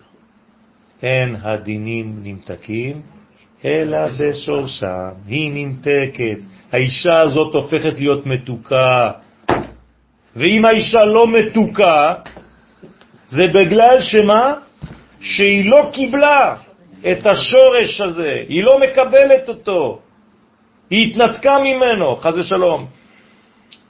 ובמקום להיות מתוקה, היא הופכת להיות אה, זרובה, כן? חז ושלום. זה הגבר עכשיו. אז זאת בעיה גדולה מאוד. אז זה תיקון, במקום תיקון, מה יש? ניתוק. זה אותן אותיות. זה אותו דבר. כמו שטורל אומר, זה האחריות של הזכר שלי. לא, לא, לא, זה מה שהאישה תמיד תגיד לך. האחריות של הנקבה. זה האחריות של... הקהייה אבל יותר כביכול יותר נמוכה, יותר כאילו לא מבינה, יותר מלכותית כזאת, והוא כאילו יותר המשפיע, אז הוא צריך להתאים את עצמו אליה. כאילו לא. הגבר מתאים את עצמו, היא רק צריכה להיות כלי קיבול, כמו כנסת ישראל. אנחנו אף פעם לא אומרים לקדוש ברוך הוא אתה השם, אנחנו אומרים אותה השם. אבל לא אתה. גרועים, יש מורים לא. לא נכון. לא להיות נכון. בוודאי. בוודאי אסור ללמד תלמיד שאינו הגון. בוודאי שאסור ללמד תלמיד שאינו הגון. אני יכול לומר לתלמיד, סליחה, אני מבקש ממך לא לבוא לשיעור. אני יכול לבקש מתלמיד שלא יבוא לשיעור.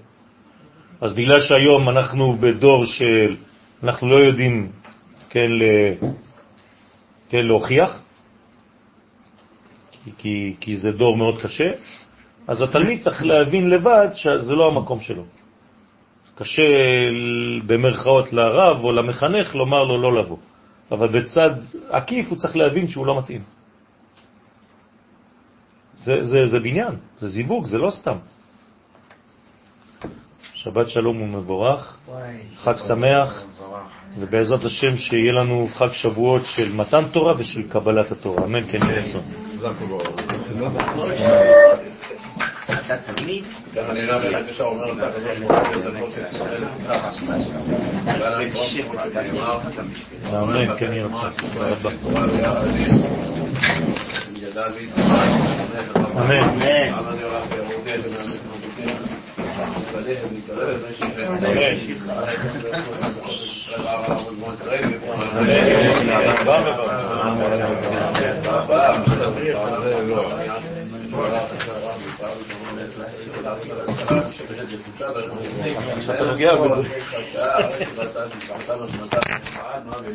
אמן.